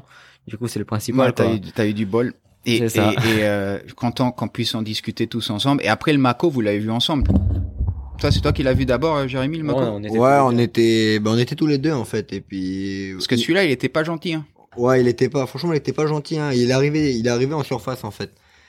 Et pour, pour pas mentir, je croyais que c'était un marlin en fait qui arrivait au départ parce qu'avec la tête pointue, piquer, tout, là, de très ouais, loin, ouais. franchement de loin là, avec la dorsale dehors et tout, franchement, je, je croyais que c'était un marlin. Et ben non, en fait quand il s'est tourné, c'est pas du tout ça. Là, tu commences Pas la même carrure. hein. Ouais, ouais, ouais, carrément. Et ben pour moi, pareil, je pensais que c'était, moi je pensais que c'était un requin blanc parce que bon, c'est pas venu à l'idée tout de suite euh, du requin mako. Avec le ventre blanc aussi, quoi. Voilà, gros ventre blanc. Euh... En fait, c'était un joli en plus. Franchement, c'était un beau. Donc du coup, tout de suite, euh, Val, il a, il a sorti la main de l'eau, il a appelé mon père, euh, viens vite nous chercher, il y a un gros requin et tout. Et... Il arrivé vite, le pater? Ouais, du coup, euh, le père, il est, il est arrivé vite quand même. Il est arrivé vite et ben en fait, le requin, ça l'a, ça l'a beaucoup énervé. Il a, quand il a vu la mousse du, du propulseur, il s'est tourné vers le bateau et il a commencé à charger, à charger le moteur. Vous étiez dans l'eau encore? Ouais, Ouais, du on coup- était toujours dans du l'eau. coup, c'est devenu compliqué de monter dans le bateau, Ouais, là, il était en train de Voilà, du le coup, on a dit à mon père, euh, d'un coup, euh, va-t'en, quoi. va, va plus loin, et il comprenait, du coup, bah, il, com- il comprenait pas pourquoi on lui disait de venir, on lui disait de partir, et c'est là qu'on lui a dit, euh, Et va là-bas, Comment et- vous avez fait pour monter à la fin? Au bout d'un moment, il a sondé quand même, il a sondé une quinzaine de mètres et là, euh, je pense qu'on n'est jamais monté aussi vite dans le on a bateau. profité pour vite, euh, Ouais, pour vite voilà. embarquer, quoi. Putain, tu m'étonnes. Waouh. Bah, et tu sais, j'ai, ben, je, je parle d'Alex Lecomte, c'est un de mes derniers, des derniers podcasts, mais lui, il a eu une expérience avec un Mako aussi. Euh, il y a pas longtemps, il y a comme deux mois. Et c'était une de ses pires expériences. D'après ce qu'il m'a raconté, lui, il a nagé avec des requins blancs, il a touché un requin blanc ici. Comme beaucoup de Calédoniens, euh, il est habitué aux requins. Mais là, euh, il n'était pas fier. Parce qu'apparemment, le truc, il l'a suivi jusqu'au bateau, il était tout seul dans l'eau, il m'a dit les derniers mètres, c'était, il a été obligé de le repousser plusieurs fois, et, euh, il s'est demandé s'il fallait le piquer. Pour lui qui dit ça, parce que Alex c'est une bête, pour lui qui dit qu'il faut qu'il pique un truc, c'est qu'il était vraiment, euh, c'était En chaud. quoi. danger, quoi. Ouais, c'était Ouais. en danger, ouais. Et euh, avant qu'on on arrête de parler de planche, lagon, c'est quoi vos préférés? Vos, vos, vos- C'est quoi ton poisson préféré, Val, au lagon? Bah, ça, Loge bleue Ouais, Ouais, non, non, Mais pas quoi forcément, euh, pas du tout. Moi, je suis pas du tout mais quoi et tout. Moi, je vais pas voir. On va dire, à la base, c'était, c'était le Tazar, hein, je pense, comme tout premier chasseur euh, dans le lagon, c'était le Tazar. Après, bon, une fois que t'as piqué euh, pas mal de tasards, tu tu vois plus euh, la gamelle, on va dire quoi. Comme tout le monde en Calédonie. euh, C'est quoi Moi- ton poisson moi, préféré mon poisson préféré, on va dire, euh, dans une session de planche, si j'arrive à faire mon beau perroquet de 5 kilos, euh, je suis super content. Le, en général, c'est les gros Tu le fais comment? Je l'ai fait beaucoup au trou. Moi, je planche. euh, J'ai une technique de pêche, on va dire, euh, un peu différente des, de mes copains dans le lagon, on va dire. C'est que j'ai un petit fusil, je planche en 75 ou en 80 cm et je fais beaucoup du trou. Voilà, j'ai- si je fais mon gros perroquet dans la journée, je suis content. Tu le manges euh, comment? Souvent salade ou pané, ouais, c'est Ouais, la, j'adore c'est en la salade routine, on va dire La quoi. même recette. Ouais, même Toi, c'est pareil, Jérémy? Pareil, Pareil, ouais. ouais, pareil pour moi. Et toi, ton préféré du lagon, c'est quoi? Moi, pareil, hein, voilà, ça va rester le perroquet. Perroquet, euh, le mécois, franchement, c'est bon aussi. Et bah, euh, côté pélagique, hein, euh, j'ai vraiment une préférence pour le waouh, moi. Ouais, moi, le waouh, que ça soit euh, pané en sashimi. Vous préférez le waouh au, au thon, vous? Ouais, moi, perso, je le préfère. Pour manger, ouais, pour manger cru, le, le temps est très bon. Après, le waouh euh, a une chair beaucoup plus blanche, du coup, c'est ça que j'apprécie beaucoup chez le waouh, quoi. C'est, c'est très bon. Et voilà, après, c'est- Mais le waouh, ça reste magique. Ouais, c'est Il magique. il quoi. reste plus qu'à le fumer sur un trigger. Puis toujours au- aucun risque de gratte, quoi, contrairement au ouais. dans le lagon, quoi. Vous avez jamais eu de gratte, vous hein?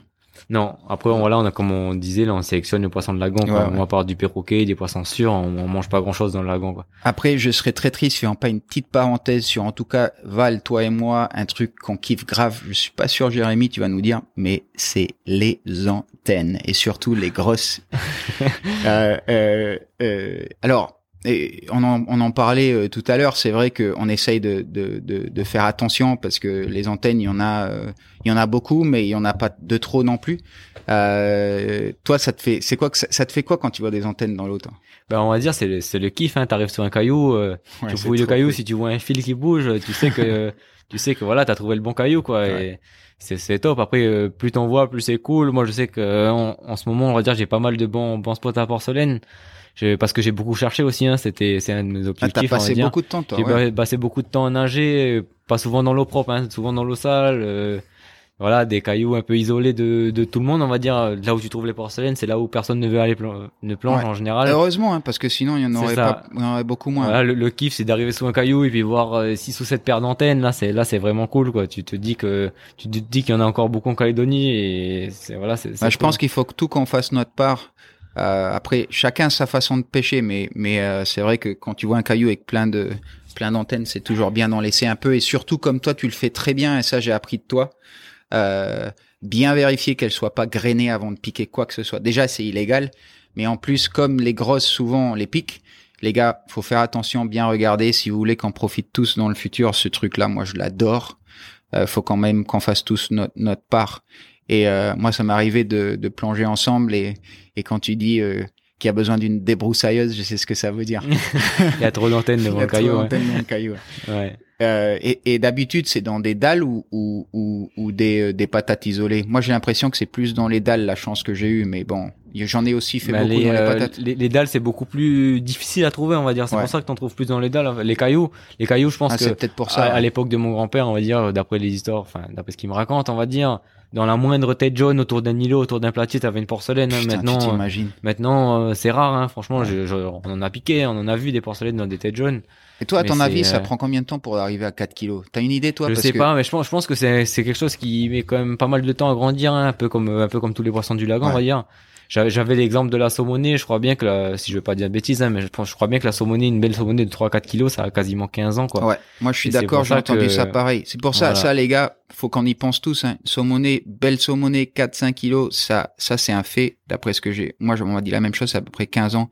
Et je pense que les grosses porcelaines, ça prend du temps aussi. Donc on peut tous en profiter et euh, on a on a beaucoup de chance, mais ça fait partie aussi d'apprendre les uns des autres, de quand même faire attention. Et euh, je sais pas ce que tu fais une fois que t'as deux trois porcelaines dans le bateau. euh, bon, c'est bien de pouvoir revenir plus tard et, et en avoir un peu plus. Après chacun chacun son choix, mais ça ça sera le, le mon choix à moi et je pense que vous avez un peu la même philosophie tous les deux. Et Jérémy, toi t'aimes bien aussi les, les antennes ou quoi? Moi, ouais, moi j'aime bien les manger. Hein. Franchement, les antennes, euh, c'est toujours bon. Hein. Par contre, euh, ouais, moi je suis moins fan de l'eau sale. Par contre, je Ouais, suis moins fan mais je de l'eau comprends. sale. Donc euh, ouais, ça, ça me plaît, mais mais sans plus quoi. Ouais. On me dit on va au Blue Water ou on va aux antennes, je vais au Blue Water quoi. Ouais, je comprends. Moi, euh, et euh, bah, il y a des raisons hein, qui sont bien justifiées que t'aimes pas l'eau sale. La vérité, c'est que qu'on on adore notre Calédonie, on adore ici, mais il faut pas oublier qu'on est un des endroits où il y a le plus de requins, c'est un fait. Euh, On peut pas se cacher la face. Il y a plus de requins, il y a, il y a, il y a beaucoup de, de, de contacts, d'attaques avec des personnes. Si on, si on le compare par capita, par le nombre d'habitants et les, les contacts, attaques qu'on a, on est quand même dans le top 5 du monde, j'en ai aucun doute. Donc, il faut faire attention. Ça veut pas dire qu'on peut pas plonger, qu'on peut pas profiter. Il faut juste avoir un respect. Et moi, je totalement comprends les gens euh, l'eau sale euh, qui, qui, euh, qui, qui ne le sentent pas et c'est totalement justifié. Euh, bon, à mon grand chagrin, on va arrêter de parler de de, de planche et c'est pas parce que j'aime pas la traîne, j'adore la traîne, j'ai juste jamais eu trop la chance de le faire. Euh, D'ailleurs, euh, j'en ai fait avec vous. J'ai probablement fait la un quart ou un tiers de ma expérience totale de traîne avec vous. Euh, donc on va parler un peu Val, en particulier toi et Jérémy aussi parce que vous êtes partner in crimes tous- les deux, mais c'est toi qui qui te concentre plus à faire les valeurs aujourd'hui. Qu'est-ce qui t'a mis à, te mettre dedans? Déjà, moi, ce que j'aimerais faire, non, on va, pas, on va parler traîne. J'ai envie que les gens qui comme sachent pas comme moi comprennent un, peu- un peu comment le faire. Avant qu'on parle de Taylor, euh, peut-être parle-nous comment tu t'es mis à la traîne. Et moi, je voudrais comprendre un peu les techniques basiques de faire du traîne. Que, euh, déjà, tu t'es mis à la traîne. T'en as toujours fait ou, ou? Non, on va dire la traîne, on, bon, on a, si on va dire, on en a fait un petit peu dans le lagon toujours, on va dire, enfin depuis qu'on a commencé la pêche. Après la traîne, euh, la, la traîne, c'est la traîne au large, c'est venu, on va dire, euh, peu après le blue water en fait. On s'est dit que, on s'était vite rendu compte que sauter, sauter dans le bleu au lever du jour ou à 6 heures ou avec une mauvaise luminosité, c'était plutôt dangereux. Ouais. On voyait pas grand chose, du coup, on s'est dit pourquoi pas faire un peu de traîne avant de, avant de sauter à l'eau. Ah, c'est intelligent ça. Et c'est là qu'on a, c'est là qu'on a commencé à faire un waouh, deux waouh, un peu de mai mai. Et euh, on devient vite, vite accro à la traîne. Ça, plus ça va, plus on veut acheter de nouvelles cannes, plus on veut acheter des nouveaux voleurs. C'est vraiment cool. Après voilà, comme je disais tout à l'heure, c'est quelque chose d'assez convivial. Les, pa- les parents en profitent, les, les copines en profitent aussi. On est tous dans le bateau. C'est voilà, c'est cool quoi. Et, disons, si quelqu'un qui a pas fait de traîne comme moi, donc moi je te dis, Val, euh, je veux me mettre à la traîne. Je veux acheter, bon, le mieux c'est d'avoir plus d'une canne, mais disons, je veux acheter deux cannes. Que- Quel matos basique d'une canne, qu'est-ce que tu recommanderais? Et puis après, euh, déjà, on commence par ça. C'est quoi le matos qu'on a besoin pour faire de la traîne? Bah, ça va être encore, ça va être un peu comme, euh, on, on va revenir un peu comme su- sur le sujet du blue water. En fait, tu peux faire du, tu peux faire du beau poisson avec du petit matos, il y a aucun, il y a aucun problème. Mais si vraiment tu veux assurer ton poisson qu'à chaque touche, que vraiment tu veux être sûr que ton poisson soit dans le bateau, il faut avoir du, du matos assez conséquent, on va dire. euh, moi, je conseille minimum du 50. 50, c'est vraiment très léger déjà, mais tu peux, il y a, y a C'est quoi du 50, pour les 50 gens livres, on va dire, c'est des cannes de 24 kilos, euh, on va dire de avec une ligne de 24 kilos. Ça veut pas dire qu'on peut pas faire des poissons plus gros, ça c'est sûr. Il y a, il y a des gens qui ont fait des très très très beaux poissons en, en 24 kilos. Euh, mais voilà, le, Ça, c'est le minimum, à ton avis. pour moi c'est le minimum. Le combat est déjà très lent avec du 24 kilos. Euh, c'est Là, a- tu parles de la ligne. c'est c'est la, ligne, ouais. C'est la force de la ligne. En général, la, la canne suit, le moulinet suit aussi, hein, mais la, Et la c'est ligne. quoi une canne et une moulinée qui va avec? Après voilà, bah souvent, souvent ici, c'est le plus connu, c'est le Tiagra, c'est le Tiagra, on va dire. euh, Là, je parle du Tiagra du 50 du coup. Euh, C'est comme ça que ça se vend, c'est c'est Tiagra, c'est la, voilà, la- le, le, Tiagra, c'est le modèle du Shimano en fait. C'est Ouais. c'est la marque. Mais ce que je veux dire, quand tu dis Tiagra 50, il y a des, les moulinets, ils sont faits par l'épaisseur de la ligne. Voilà, c'est ça. Les moulinets sont faits, on va dire, le Tiagra par exemple, Tiagra 50 est fait pour euh, recevoir de la ligne de 24 kg, de 50 livres du coup. Et pareil, une canne qui suit, quoi, une canne de 24 kg de résistance aussi. quoi. Donc ça, c'est le minimum. Pour moi, c'est le minimum. Après, Toi, tu pêches euh, avec quoi, par exemple? Ouais, mais nous, on est, pff, nous, on a Ouais, été un peu, on pour- a- Pour les gens qui veulent, qui veulent vraiment bien s'équiper, je pense que toi, t'es bien équipé. Mais, nous, on est gourmands. Nous, on a été gourmands parce qu'on a, on a, on a très bien fait du poisson avec du 50, du 50 livres et du 80 livres. Maintenant, on a investi, on va dire, dans du bureau, du, du, dans du, du- pardon, du 130 livres. Mais le 130 livres, c'est bien, mais voilà, c'est, Après, un des trucs que tu m'as dit, toi, c'est que une des raisons pour laquelle, parce que moi, c'est des- deux de mes petites cannes euh, que j'étais content de rapporter des US, que apparemment je dois mettre à la poubelle, parce que, mais le truc qu'on se rend pas compte ici, c'est que la raison pour laquelle tu dis ça aussi, c'est que il faut vite ramener ton poisson au bateau, sinon, avec nos beaux requins, il reste plus rien très vite. Et ça. ça. dans les autres pays, tu peux t'amuser à le combattre pendant des heures ouais. et des heures. Et ici, t'as pas ce luxe-là. c'est, ouais, c'est depuis le jour, on- il y a une sortie, là, en, en hiver dernier. J'ai eu sept touches de waouh dans la journée. C'est, plutôt pas mal, hein, c'est plutôt chanceux comme journée, on va dire. Et sur les sept waouh que j'ai, que j'ai attrapé, j'en ai mis qu'un à bord. Et, c'est ce- depuis ce jour-là. que je requins, ils ont tout bouffé ouais, j'ai- J'en ai perdu 6 à, à cause des requins, on va dire. Et c'est depuis ce jour-là que bon, on pouvait rien rien faire. Hein, c'était pas du tout une mauvaise technique, rien du tout. C'était vraiment des requins qui étaient qui avaient faim ce jour-là. Et c'est depuis que ce jour-là que on va dire j'ai investi dans des cannes. euh. Et là, si tu veux, si on a le budget pour, tu recommandes quoi? Bah moi perso, je suis en, je suis en 130 livres, mais, mais mais franchement, la Tiagra 80 livres, le Shimano 80 là, c'est vraiment un bon compromis pour la traîne. Tu fais déjà tout type de poisson avec. Euh... Non, c'est c'est le top. hein. et, et si t'as le budget pour, euh, tu mets le plus de cannes possible? Après, ça, plus tu mets l'heure à l'eau, plus t'as des chances d'attraper. Mais après, faut pas, faut pas exagérer non plus. Plus t'en mets à l'eau, plus t'as des chances d'en mêler aussi. Plus t'as, plus t'en as à remonter quand il y a des touches. Du coup, plus tu t'as des risques encore d'en mêler, de casser, de perdre ton poisson. Il faut pas être trop gourmand, on va dire. Après, après, il y a des, des ustensiles, on va dire, dans, les bateaux qui permettent d'écarter les lignes. On appelle ça les tangans. Là, ça permet d'avoir plus de cannes. Mais on va dire, euh, un pêcheur de traîne moyen, on va dire, il a entre 4 et 5, 4 et 5 cannes dans le bateau quand même, quoi. Et j'ai croisé euh, un, un copain euh, par hasard euh, il y a deux week-ends à la fête du bœuf euh, que tu connais qui s'appelle Kitoun. Tu connais Kitoun ouais, allez. Alex?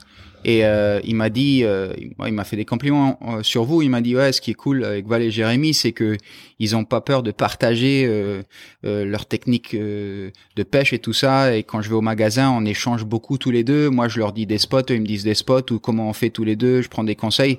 Euh, une petite parenthèse pour te dire parce que c'est sympa qu'on te dise ça. Et euh, donc, si il y a des gens qui savent pas trop faire euh, de la traîne, ben allez au, parler à Jérémy ou Val euh, au magasin, ils, ils vous donneront un peu de conseils. Moi, je sais, c'est plus ou moins ce que je vais faire. Je suis pas en train de vous faire des fleurs pour rien. Euh, je pense que dans ce podcast, je parle à tout le monde. Moi, je dis juste la vérité. C'est, sympa de pouvoir partager avec des personnes qui donnent des vrais conseils et qui nous aident vraiment à, à s'améliorer dans ce sport qu'on aime tous. Euh, donc là, là, d'accord, le matos, c'est bon. Dis-moi la technique basique que quand on va faire de la traîne. Déjà, tu arrives très tôt le matin. Je pense que la traîne, faut arriver au lever du jour. Ouais, on va dire t'as une chance supplémentaire au lever du jour. C'est là que le poisson commence à, à vouloir se nourrir, hein, surtout. Voilà, après, bon, ça dépend des jours. Après, ça reste la pêche, mais c'est là que le poisson veut se nourrir. Tu as des premières chances au lever du jour, aux premières lueurs du jour. Et là, euh, d'habitude, euh, t'arrives premier lever du jour, super. Euh, je pense que le minimum, si tu peux, euh, c'est quatre cannes, deux de chaque côté. C'est ça, exactement. Ouais. Et dis-moi comment ça marche, parce que moi, je comprends pas trop. Et Toutes les cannes, elles sont à des distances différentes. Ouais, on va dire t'as des. Ça, après voilà, ça dépend encore des techniques des pêcheurs. hein. Nous, on a des. Nous, on va dire, on a cinq cannes. On a deux cannes qui sont vraiment courtes près du moteur. On va dire à une dizaine de mètres derrière le moteur. Après, on a des cannes sur les côtés qui sont tangonnées, comme je disais tout à l'heure, avec les tangans pour écarter. On est là, c'est. Combien de c'est- mètres, celle-là Ces cannes sont un peu, ouais, on va dire, pas exactement, c'est approximatif entre, il y en a une à 30 et une à 40 mètres, et Ouais. après, en général, moi, j'ai mis une cinquième qui est centrale, qui est celle-là beaucoup plus loin, on va dire à une 50, 50, 60 mètres. Et quoi. sur ces cannes, tu mets toutes des leurres différents? C'est des leurres différents, après, c'est, voilà, les leurres, ça va être encore, ça, c'est une sacrée débat. histoire, c'est un grand Bah, débat. leurres, on hein. va, on va, on va, on va passer aux leurres parce que, parce que, parce que c'est une partie très importante de, de comment ça marche. Et puis, je veux parler de valeur aussi parce que c'est intéressant. Mais avant qu'on passe aux leurres, là, disons, toi, tu préfères jouer avec les leurres et en mettre cinq différents. Ouais, il faut toujours. euh, Moi, je, moi, je suis pour remettre des nages, des, formes différentes, des poids différents, des couleurs différentes, pour voir euh, ce que le poisson a envie de manger ce jour-là. Et sou- souvent, quand on a, si on a plusieurs touches simultanément euh, sur le même leurre, on essaye de mettre, euh, de- d'en d'en changer un autre et puis de mettre la- à peu près pareil pour que. Et quand, de quand tu dis à peu près pareil, c'est la couleur d'habitude. C'est beau. Après voilà, ça c'est encore chaque pêcheur a son, son opinion. hein. Moi pour moi c'est beaucoup la nage du leurre qui fait, la nage du leurre. Après les couleurs, je pense que ça joue un petit peu, mais ça va être beaucoup l'animation du leurre dans l'eau, la nage, les bulles, le bruit.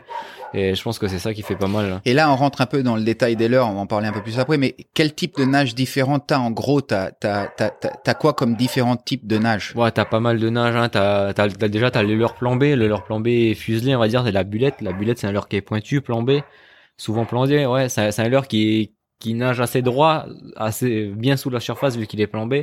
T'as ce, leurre là qui est pas mal. Après t'as le leurre popper, c'est-à-dire avec un il est souvent beaucoup plus léger le leurre popper avec un, un, bout creux au bout et celui-là va plus popper en surface. Et après bon t'as t'as style le Kona, le Kona c'est une nage, euh, c'est un leurre qui est c'est un zigzagueur, on va dire. Là, c'est un leurre qui fait des zigzags. Il est sous euh, l'eau à la surface. Celui-là reste euh, sous l'eau, mais quand même euh, proche de la surface, hein, entre 0, entre 0 et 20 cm, 0 et 50 cm pour être plus large. Voilà, moi, c'est un leurre de surface. Après, bon, t'as des, t'as des centaines de types de leurres différents, quoi.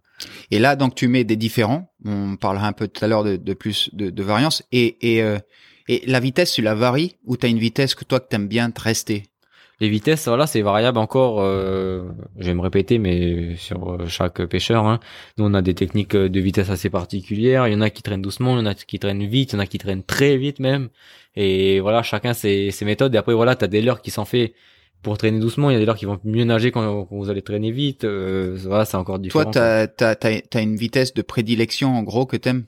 Ça dépend, ça dépend des endroits, ça dépend des poissons recherchés, ça dépend euh, de la luminosité, ça dépend de la météo. C'est quoi la plus basse que tu peux faire et la plus rapide? On va dire la, plus basse pour qu'un leurre nage assez correctement, je pense que c'est 4-5 nœuds quoi, avec des leurres à jupe, hein, je parle des leurres à jupe, 5 nœuds c'est la vitesse la plus basse. Après bon les Américains ils montent très haut, les Américains ils vont traîner jusqu'à 19 nœuds. Putain. Euh, voilà, ça, ça, ça commence à être impressionnant. Là, le bateau est déjaugé. Euh. c'est génial. Tu peux faire croisière et tu fais de la, voilà, tu fais de la distance, quoi. Voilà. Et après, voilà, chacun ses techniques, quoi. Et euh, et euh, ok, donc ça c'est c'est pour la vitesse. Euh, euh, Jérémy, toi, toi, tu kiffes autant, autant la, la, la, traîne maintenant? Ouais, franchement, hein, c'est c'est une bonne discipline aussi, hein, parce que bah pour moi la traîne c'est c'est complètement différent de la planche. Déjà, tu travailles beaucoup plus les techniques pour pouvoir avoir ton poisson, moi je trouve. C'est beaucoup comment, plus pointilleux en fait. Quoi. Ouais. Tu veux dire quand tu veux dire technique, tu veux dire bah, rien que déjà le, le choix d'un leurre, le voilà le choix d'un leurre, euh, le choix du spot, euh, le bon timing. Euh, enfin franchement après il y a beaucoup de chance hein, dans la traîne aussi, hein, mais mais c'est quand même plus plus pointilleux niveau technique quoi. Donc c'est intéressant de réussir à approche un petit peu, de réussir à à faire venir le poisson dans tes lignes quoi. Ouais, je peux m'imaginer. Moi j'ai jamais eu trop de chance pour voir. Alors moi ce qui, le, le plus je vais vous dire les gars, j'ai fait du waouh à la traîne et du mai mai. J'ai jamais rien été dans un bateau qui a fait autre chose. C'est déjà pas mal. ouais. Mais euh, ce qui est, ce que j'ai vu qui était génial, c'est euh, quand tu vas au DCP et tu vois les mai mai qui arrivent, euh, tu veux perpendiculaire au bateau comme ça, tu vois à la surface un truc qui arrive à, la dalle. Ça c'est, ça, ça c'est assez joli à voir. À voir hein, franchement. Mais je m'imagine euh, voir un, un, un, un un marlin ou un truc qui a un, un espadon là. Vous vous euh, vous avez fait des, des vous avez fait quoi tous les deux en, gros poisson? Vous avez fait euh, vous avez fait des marlins? Ouais, moi bah on a on a tous les deux à peu près le même score. Enfin ouais, on a le même score. On a fait on a fait un marlin chacun de notre côté. Ouais. On en a fait un ensemble et on a fait deux voiliers ensemble, deux espadons vous voiliers vous ensemble. Vous souvenez euh, c'est quoi la plus belle expérience de celle-là, de ça? Tu te souviens? Vous voyez le marlin? Vous avez vu le marlin taper avant? Euh, en fait, moi, je pense qu'on a la même meilleure expérience, on va dire. On a fait. Euh, Vous étiez ensemble Jérémy a fait un beau marlin, un marlin de proche des 200 kilos là. Joli. Ça, c'était un beau. Moi, j'étais pas là, j'étais, j'étais puni ce jour-là, on va dire. J'ai pas pu aller à la pêche. Et sinon, je pense que la plus belle expérience, c'est, c'est au concours de Koumak, euh, concours de traîne de Koumak l'année dernière. On n'avait pas fait une bonne journée, on va dire. On avait fait, on avait fait deux mailles dans la journée, ce qui est vraiment pas suffisant, on va dire, pour faire un bon classement, un concours. Et là, on va dire euh, une heure avant la fin de, du temps euh, donné par l'organisation, on traînait au large. On s'est dit bon, voilà, on a, on va faire, on va faire dans les derniers, c'est pas grave. Maintenant, c'est la pêche, hein, on va pour plus surtout pour rigoler. Et là, on s'est on a entendu euh, un cric derrière le bateau. On s'est, on s'est tous retournés pour voir ce que c'était. Et là, le marlin, et le, un petit marlin, on a fait, c'était un marlin de, de 65 kilos. Le marlin est sorti sur la canne la plus proche du bateau. À 10 mètres euh, Ouais, même pas. Je pense que la chaussette de la canne, c'est le badling de la canne était encore dans le badling, ouais, était encore dans la canne. Je pense que le leurre était à, ouais, 8, 8 mètres derrière le bateau. Et le marlin a sauté dans la direction du bateau en fait, et avec le leurre dans la bouche. Et euh, magnifique. T'as vu toi aussi, euh, Jérémy? ouais, Franchement magnifique. Magnifique, voilà. Le, le, marlin a sauté. Je pense qu'il est passé à moins de 5 mètres du bateau. Et il a fait, il a fait un départ de plus de 500 mètres sur la queue, parce qu'on on n'avait pas mis trop de frein, on voulait assurer notre poisson, du coup, il a, il a pris au moins 500 mètres de fil sur la queue. C'était magnifique, voilà, euh, une demi-heure de combat, euh, vu la taille du poisson, euh, dans le bateau, et 30 nœuds pour rentrer au bord, pour être à l'heure, pour la peser, quoi. c'était magique, ouais. Et, et les voiliers, c'est très différent à la, à la, traîne? Le voilier, c'est différent, on va dire, c'est souvent plus proche du récif, le voilier. Bon, on en a même, qu'on a quand même fait un au large près d'un DCP, mais le voilier est plus couramment euh, près du récif, au même endroit que les wow. C'est un poisson qui est souvent plus léger, euh, beaucoup plus fin, mais euh, qui fait un beau combat, un beau combat aussi. Il a une grande voile, il saute haut, magnifique quoi. Après. Et le, le waouh, il se bat, c'est aussi impressionnant quand on le fait à la planche? Le waouh a un très gros départ, on va dire. Le waouh part beaucoup plus vite qu'un marlin. Ah ouais. Le, marlin, ouais, le waouh part beaucoup plus vite, mais sur une courte distance. Le waouh fait en général 100 mètres, 150 mètres avec le fil et tu le remontes, on va dire. Après, il se fatigue. Il se fatigue très vite, arrivé au bateau, il peut, il peut, s'en dire, se réveiller un petit peu, mais, mais il se fatigue quand même assez vite. Ouais. Et euh, ah, il faut qu'on parle de la technique que vous avez quand le, quand le poisson arrive au bateau. Ça, je trouve ça intéressant. Mais, mais, mais avant qu'on parle de ça, euh, les, les tons, vous en avez fait. C'est comment les temps? C'est différent euh? On, on a fait des beaux temps aussi. Perso, euh, j'ai fait un temps, euh, il faisait 42 kilos si je me souviens bien. C'était c'était dans le nord, c'était dans le nord. Le temps, Temps le- jaune? le, ouais, temps jaune. Ouais. Le, le temps en fait, il va sonder directement après la touche. C'est là que tu reconnais un, un temps d'un autre poisson, on va dire. Le temps sonde beaucoup, euh, très combatif. Et euh, Ça a voilà. pris combien de temps pour le sortir lui? On était avec une petite canne, on était avec une canne de 50 livres, comme je parlais tout à l'heure. Une canne de 50 livres, on va dire, en pas très bon état en plus. On avait peu de fil dessus, euh, le moulinet tourné sur la canne. On a mis quand même une demi-heure à le remonter. Et mais bon, voilà, c'était c'était un beau poisson, c'était les débuts de la traîne. et Eh mais attends, en content, parlant de ça, euh, Jérémy, si je me souviens bien, toi t'es parti avec euh, t'es parti avec un, un tollé un jour et t'as fait et t'es revenu avec quatre waouh, je sais pas trop quoi. C'était quoi cette Non, histoire en fait, euh, en... Je me souviens d'avoir vu ça cette journée-là. Raconte. Je me trompe ou, ou c'était ça? Oui, c'est ça. En fait, on T'es était parti avec un tollé à Ouais, l'extérieur. on était avec un pote, on était en train de plonger sur le, bah, sur la pente externe, quoi, à Devers. Et il faisait vraiment très beau. Et puis, on voyait rien en blue water. Bon, après, c'est, j'incite pas les personnes à faire ça, hein, c'était pas trop, euh, pas trop safe, hein, de notre part, hein, mais bon. Une petite bêtise, quoi. et Du coup, euh, ben, on a suivi les bateaux euh, qu'on voyait gros passer, ouais, des gros bateaux qu'on voyait passer euh, de la passe pour euh, qui allaient sur le DCP. Et on les a suivis en fait. et t'as été jusqu'au DCV Ouais, j'ai été jusqu'au DCP avec la petite plate, du coup. euh, avec une plate, c'est ça Ouais. T'avais une plate.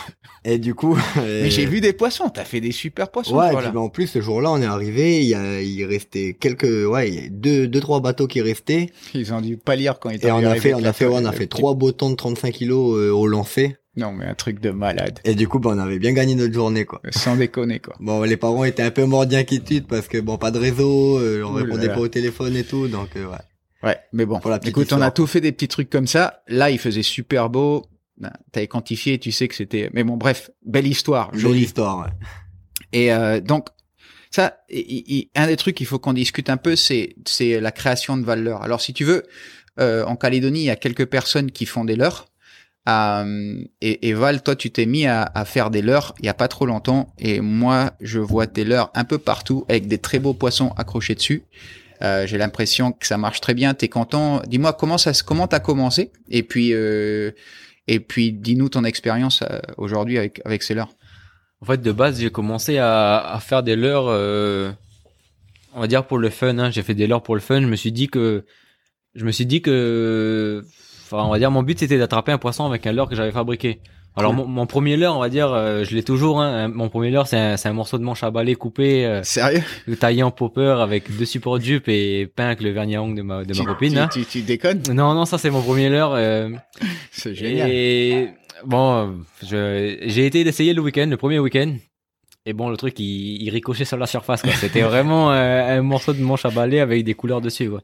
Du coup, j'ai bon, euh, normal, un peu déçu. Je me suis, on a quand- on a quand même pêché. Et le- la semaine qui suivait, je me suis dit pourquoi pas investir, euh, faire un- dans du vrai matos pour fabriquer des leurres et et voilà, essayer de faire du leurre et Et comment t'as appris? T'as appris en faisant toi-même ou Ouais, j'ai appris un peu d'internet, mais euh, surtout un, un copain qui fait des leurres aussi euh, sur Nouméa là, Eric Bouteille. D'ailleurs, je le remercie de m'avoir un peu montré euh, quelques techniques.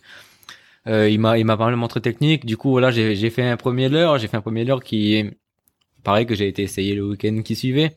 Ça a plutôt bien fonctionné. On a fait un beau maï un petit temps et après bon, on l'a perdu avec les requins, mais bon, ça arrive. Et et voilà, suite à ça, j'ai fait, j'en ai fait deux, trois. J'ai commencé à mettre des photos sur Facebook pour montrer aux copains parce que j'étais, on va dire, assez content de mon travail. Les copains m'ont demandé d'en acheter un ou deux. À la base, j'en, ai donné, j'en ai donné deux, trois aux copains parce que j'avais pas du tout fait ça pour vendre. Et, j'ai, et après, je me suis rendu compte que pour faire, pour faire des bowlers, fallait vraiment investir dans du matos, sur, euh, vraiment beaucoup de matos, tout ce qui est colorant, tout ce qui est moule, tout ce qui est euh, appareil euh, de ponçage, de polissage. Et ça Ouais, m'est revenu quand même facile. ça m'est ça m'est revenu pas mal cher au départ et je me suis dit que je me suis, je me suis, je dit que pour rentabiliser un peu mon matos, je- j'allais en vendre deux trois. J'en ai vendu deux trois, ça a bien fonctionné, j'ai eu des bons retours, les gens m'en demandaient un peu plus, toujours un peu plus et après du coup euh, avec l'avantage de travailler au magasin, euh, Bernard le patron m'a m'a m'a proposé d'en vendre directement au magasin, c'est là que du coup j'ai pris euh, j'ai pris ma patente. Je suis patenté euh, pour la fabrication de l'heure et du coup voilà, je fais ça en Et- plus de mon travail maintenant quoi. Et raconte, euh, euh, donc il y a combien de types de leurres différents? Alors, euh, co- comment comment tu comment tu t'organises pour créer des leurres Il y en a. Moi, je sais pas comment ça marche. T'as des leurres qui marchent pour tous les poissons. Combien de leurres Combien de types de leurres différents tu fais on va dire moi euh, maintenant en bout de deux ans je fais une cinquantaine de, de types de leurres différents on va dire. Euh, à la base voilà pour fabriquer les leurres comme comme je disais euh, à la base je pense comme tout débutant dans la fabrication des leurres on a un peu copié des formes qui existaient déjà. Ouais. des formes de leurres qui qui fonctionnent bien. Ouais. à la base voilà on a tous fait ça ça fonctionne pas mal. Après l'objectif c'est de créer ces formes créer ces formes créer ces nages avec un poids différent avec des tubes différents des siffleurs des non siffleurs et euh, ça, après, il y a énormément de types de leurres différents. Moi, je sais que j'en fabrique euh, une cinquantaine, mais il y en a des milliers qui existent. euh, Et ça, voilà, c'est. Après, on a tous des préférences. Il y en a des pêcheurs qui vont préférer les leurres siffleurs, les leurres coulons, les leurres en acre, les leurres bleus. Toi, t'en as en préféré? Ça, ça dépend des espèces de poissons. J'ai des leurres, euh, ça joue beaucoup les tailles aussi. Euh, moi, pour les pour les wahoo, pour moi, pour moi, un bon leurre à wahoo, c'est un leurre qui est qui est assez imposant. Après, voilà, comme comme je vous dis, c'est toujours c'est ma technique de pêche. Il y en a, c'est pas forcément la meilleure. Ouais. Il y en a, il y en a des dizaines des techniques. Hein. Ouais. Mais euh, moi, pour moi, un leurre à wahoo, c'est un leurre qui est imposant, c'est un leurre qui brille, c'est un leurre qui fait des bulles. Et c'est un leurre que, que tu peux traîner euh, assez vite quand même quoi pour euh, pour exciter le poisson. C'est quoi la forme d'un d'un leurre pour à j'en ai j'en ai de toutes formes mais voilà C'est euh, pas un popper? Il y en a, il y en a des Il poppers, il y en a des fuselés, euh, en bullette, on appelle ça bullette, il y en a des Toi, siffleurs. toi, t'en as un que tu préfères euh, personnellement. Je sais que tout le monde est différent. Ouais, moi toi- j'ai, un leurre fétiche, et c'est la bullette siffleuse, c'est un leurre qui est bien plombé, euh, qui fait une tête qui fait quasiment 400 grammes. Ouais. Avec, euh, non, je dis que c'est la grosse qui fait 400 grammes. La moyenne fait 250 grammes. Ouais. Elle est, elle est siffleur, c'est, c'est-à-dire qu'elle a cinq tubes intégrés qui fait, euh, quand le leurre va popper un petit peu, va, va prendre de la mousse. Ouais. Et en redescendant, on va dire, sous la surface, va, va faire une grosse traînée de, de mousse blanche derrière Ouais. le leurre. Et ça, c'est ce qu'on appelle siffleur. Ça fait, ça fait pas forcément du bruit, ça fait beaucoup de, de bulles. Et euh, voilà, ce leurre-là, c'est mon fétiche, c'est la Et t'as une, siffleuse. t'as ouais. une couleur préférée? On est, moi, je suis beaucoup dans le rose. Je suis beaucoup dans le rose. C'est, c'est, c'est drôle parce que rien, rien n'est rose dans l'eau. euh, aucun petit poisson n'est rose. Mais euh, ça, ça fonctionne très bien. Ça fonctionne bien Ouais, le rose. Est... et, et, euh, et par contre, tu fais toutes les couleurs? Je fais de toutes les couleurs parce que, comme je dis, voilà, moi, je suis, j'ai de préférence pour le rose. Mais j'ai des clients qui, qui veulent pas du tout entendre parler du rose. J'ai des clients qui disent que c'est nul, que ça fonctionne pas. J'ai des clients qui vont m'acheter que du blanc. L'autre, m'acheter, l'autre client va m'acheter que du vert. Et du coup, c'est pour ça qu'on en fait pour tous les goûts. Alors quoi. disons, moi, je viens te voir, je te dis, euh, Val, Jérémy, je connais rien de la traîne. Euh, je sais les cannes que je dois acheter, on en a déjà parlé. Euh, je vais t'acheter dealer.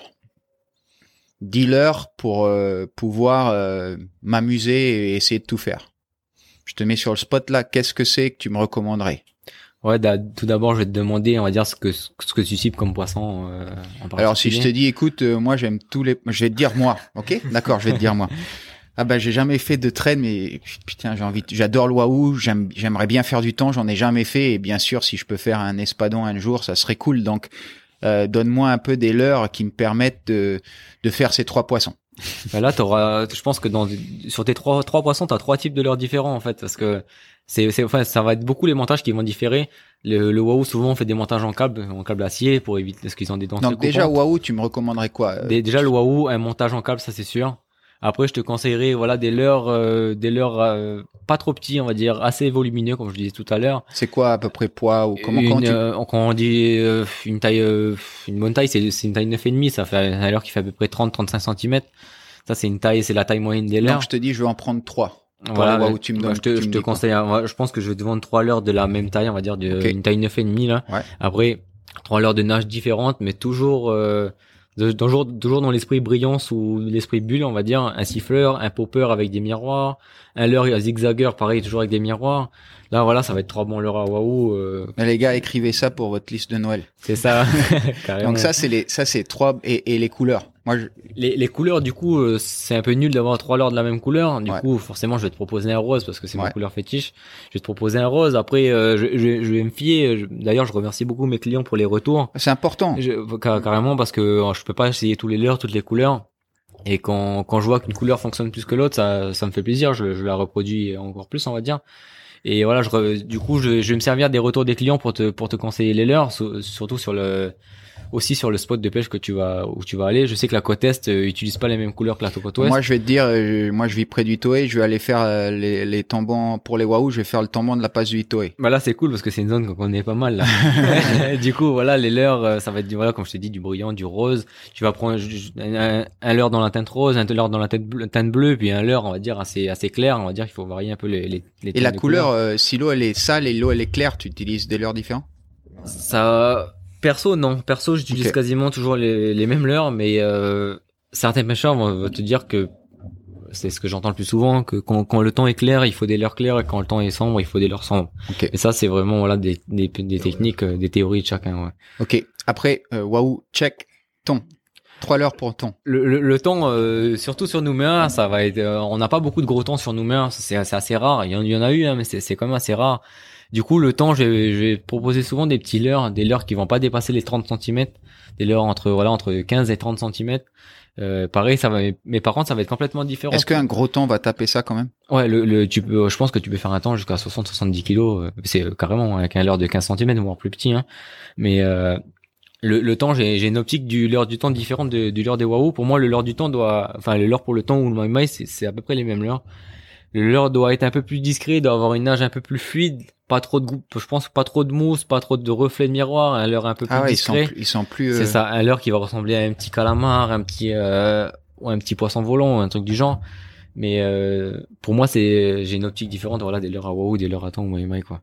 Du Et- coup, un petit un petit leurre style euh, zigzagger rose ou euh, Vas-y, donne-moi toi trois là. Je dois acheter trois voilà, bah, j'ai un petit j'ai un petit leurre en ce moment qui qui fait des carnages, c'est le petit Kona là, le petit Kona rose, rose et mauve. Et je le fais en taille 6 et demi, et ça- je parle en pouce, hein, 6 et demi et 7. Ça fait Ok, un leurre donc entre ça y est, 15 et 20 celui-là, celui-là, il est dans la boîte. Celui-là, c'est sûr qu'il est dans la boîte. Si je dois te conseiller un leurre, il, il sera dans le tas. Après, on a des leurres, euh, on a des couleurs qui sont bien connues. Le bleu, le bleu lumeau, c'est un- une couleur qui est assez claire avec une tête lumeau, c'est-à-dire qu'elle s'allume. De, si Ah tu cool, si, déconne, si tu sérieux l'éclaires, tu la mets dans l'eau, elle reste assez allumée. C'est c'est un leurre qui est bien pour le lever du jour ou pour Ouais. le coucher du soleil. Donc ça, Bon. c'est la deuxième. Voilà. Et après, bon, après, on a des, euh, franchement, euh, Popper, a- ça marche pour le pour- temps Voilà, ça va, ça va être des, euh, ça va être des, ça va être des petits- Le bleu, le mot, quand je te dis, c'est un, c'est un petit popper, ouais. Et voilà. Et t'as des euh, couleurs pour les temps en particulier ou c'est un peu différent ou pas trop ça, ça va être encore chacun son, Chacun son sa truc. préférence. Moi, j'ai des couleurs qui fonctionnent bah, comme, comme d'habitude, le petit Ouais. rose. Après, j'aime bien pêcher aussi avec des couleurs naturelles, avec des couleurs qui se rapprochent du, du calamar. Ouais. Un peu de marron, un peu de brillant, un peu, un peu de nacré, on va dire, et ça, ça fait, ça fait le petit poulpe. Et voilà, ça fonctionne pas mal pour les temps, quoi. Et alors, quand on passe au plus gros poisson, le- la gralle, le, le- le marlin, qu'est-ce que tu recommanderais? Le marlin et, et le voilier, c'est un peu pareil ou c'est différent de leur C'est, on va dire, tu peux faire, tu peux faire les deux poissons avec le même leurre, mais pour, je pense que c'est quand même différent. Le voilier va taper sur des leurres toujours plus petits. Le voilier, on va dire, aura plus de préférence sur des leurres, euh, sur des leurres style, voilà, les leurres à thon ou les leurres à maïmaï ou les leurres à wahoo même. Et euh, par contre, le marlin a toujours tendance à avoir gros poissons et à mettre des gros leurres. Je pense que ça tisse plus, ça veut dire, ça, ça veut dire que ça attire de plus de plus loin. Ouais. Le marlin souvent est au fond, on tourne en surface pour le faire monter en surface et puis provoquer une attaque, quoi. Mais euh, mais je pense que voilà, plus le leurre est gros, plus il fait de la mousse de loin, plus il attire et Et ça- donc, et donc, si je veux, euh, bon, je vais pas te- trois, c'est peut-être, euh, c'est peut-être pas nécessaire trois différents, mais mais pour un marlin, qu'est-ce que j'achète?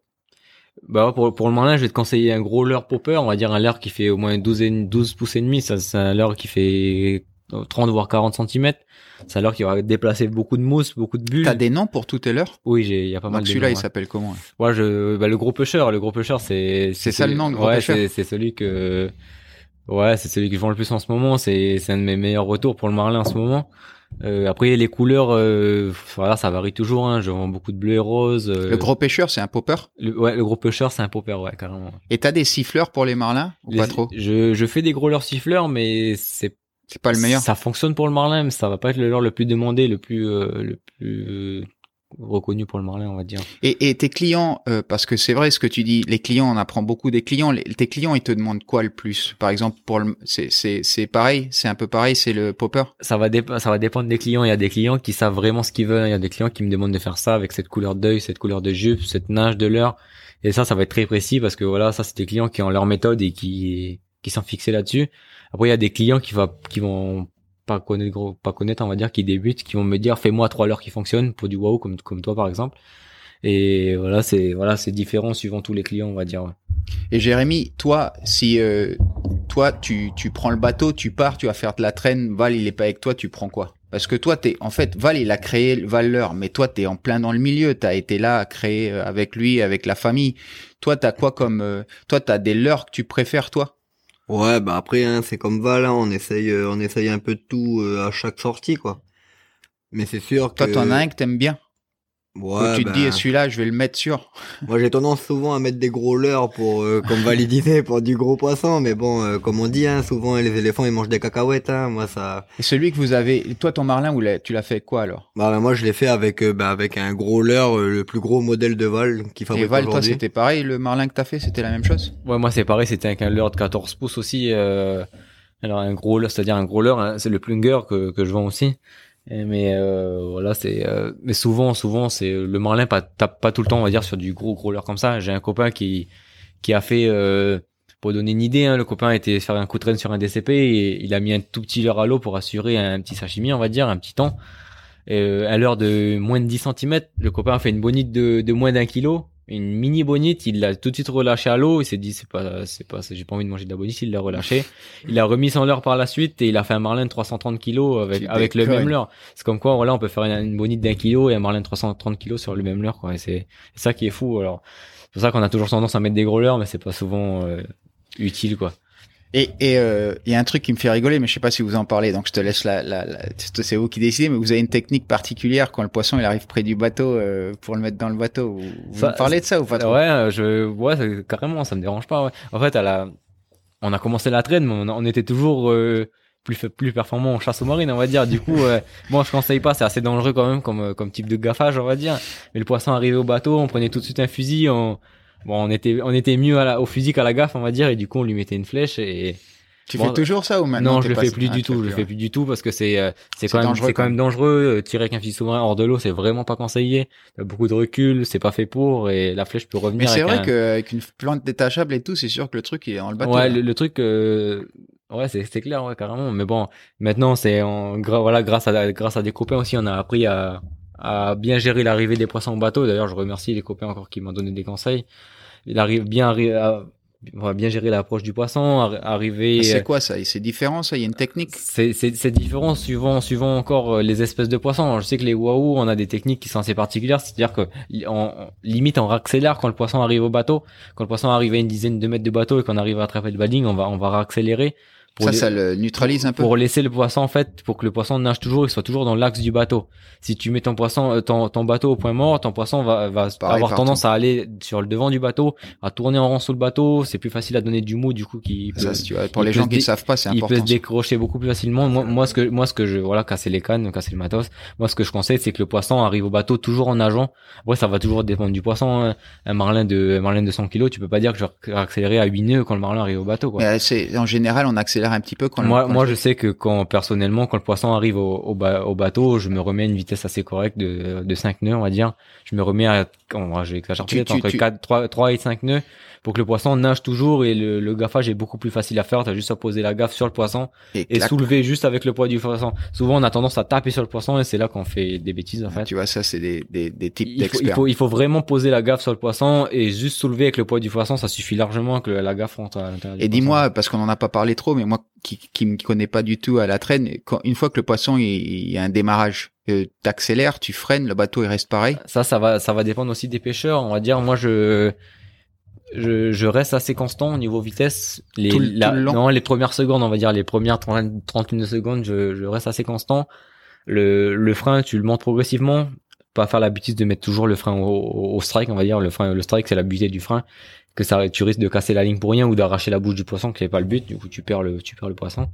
Et euh, du coup, moi, je ralentis progressivement dès que le poisson, dès que le poisson s'arrête. euh, Donc on va rush. dire t'es à en- au- peut-être 10 nœuds, moi je, me connais pas. on entraîne, on va dire, en moyenne à 8 nœuds, quoi. On entraîne en 8 nœuds Donc en t'es 8 moyenne. nœuds et, et il déclenche et 30 secondes tu fais rien. Ouais, 30 secondes. Après, tu vas ralentir à 6, 6 nœuds, 5 nœuds, 4 nœuds, 3 nœuds.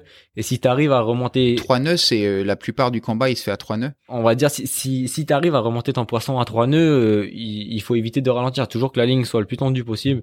Et après, si tu vois vraiment que c'est un gros poisson, tu l'huiles vraiment pour remonter, tu descends la vitesse progressivement. Mais moi, ce que je conseille, c'est de jamais mettre le bateau au point mort. Parce que si le poisson vient faire un demi-tour vers le bateau, tu t'as pas le temps de rattraper le mou avec la manivelle du moulinet. Et c'est là que ton poisson va se décrocher. Du coup, ce que je te conseille, c'est toujours être, d'être- toujours d'être au moins embrayé avec le bateau, c'est-à-dire à un ou deux nœuds, quoi. D'accord. Et après, euh, donc là tu ralentis, tu, tu fais toute la bataille qui dure ce qu'elle dure et, à- et à la fin, à la juste fin, avant, Accélérer légèrement. et à partir de combien de mètres t'accélères Tu le vois euh, on tu- va dire dès que je commence, on a des grands baddings sur les cannes qu'on appelle les chaussettes, ça fait une dizaine de mètres, une dizaine de mètres compris la- le badding du leurre. Dès qu'on dès que tu peux attraper là, qu'il y a un liner, il y a un gaffeur, mais il y a aussi un liner. Le liner, c'est celui qui va attraper la ligne pour tirer le poisson à la main sur les derniers mètres et que le, que le gaffeur puisse euh, ensuite le gaffer, quoi. Et dès que le liner a attrapé la ligne, il est, pour moi, il est, il est conseillé. Faut une de- équipe de combien sur un bateau pour Moi, je pense que la pour, pour bien pêcher, il faut être trois. Il faut être trois. Après, euh, on T'as a- le mec au moteur. un mec a toujours à la barre, c'est c'est très important. C'est celui qui va faire quasiment tout le travail du, du de l'arrivée du poisson. Un mec à, à la ligne et un mec au, au, au gaffage. Ok. Et, euh, et, et- et Jérémy, toi, t'as des, t'as des, des techniques ou des façons de faire particulières ou des préférences particulières? Toi, c'est quoi ton poisson préféré quand tu vas faire de la traîne? Tu Bah, cherches toujours euh, le Graal, quoi. Ouais, voilà, franchement, après, le marlin, ça reste, comme tu dis, ça reste le Graal, hein. Franchement, c'est magnifique. euh, L'attaque, elle est propre. euh, Il a un gros rush. Mais, mais franchement, les waouh, c'est vraiment pas mal aussi, hein. ouais, je m'imagine. Puis en plus, Ouais, les manger, c'est tellement bon. Vous avez mangé vos, vos marlins que vous avez fait? Ouais, carrément. On a surtout, euh, on a beaucoup partagé parce que ça fait beaucoup de chair quand même un marlin. Euh, on a beaucoup fait fumer aussi. C'est un poisson qui est très bon fumé ou en salade. Et ouais, ouais, c'est très bon. Mais bon, ça reste, ça reste pas comme un wahoo ou un maï. Ça reste des, des bons poissons, quoi. Les gars, je suis super content qu'on ait pris le temps et qu'on ait eu la chance de parler aujourd'hui. Je sais que vous êtes pris tous les deux, donc je veux pas abuser, mais merci. Il y a beaucoup de gens qui veulent, qui voulaient entendre parler des frères.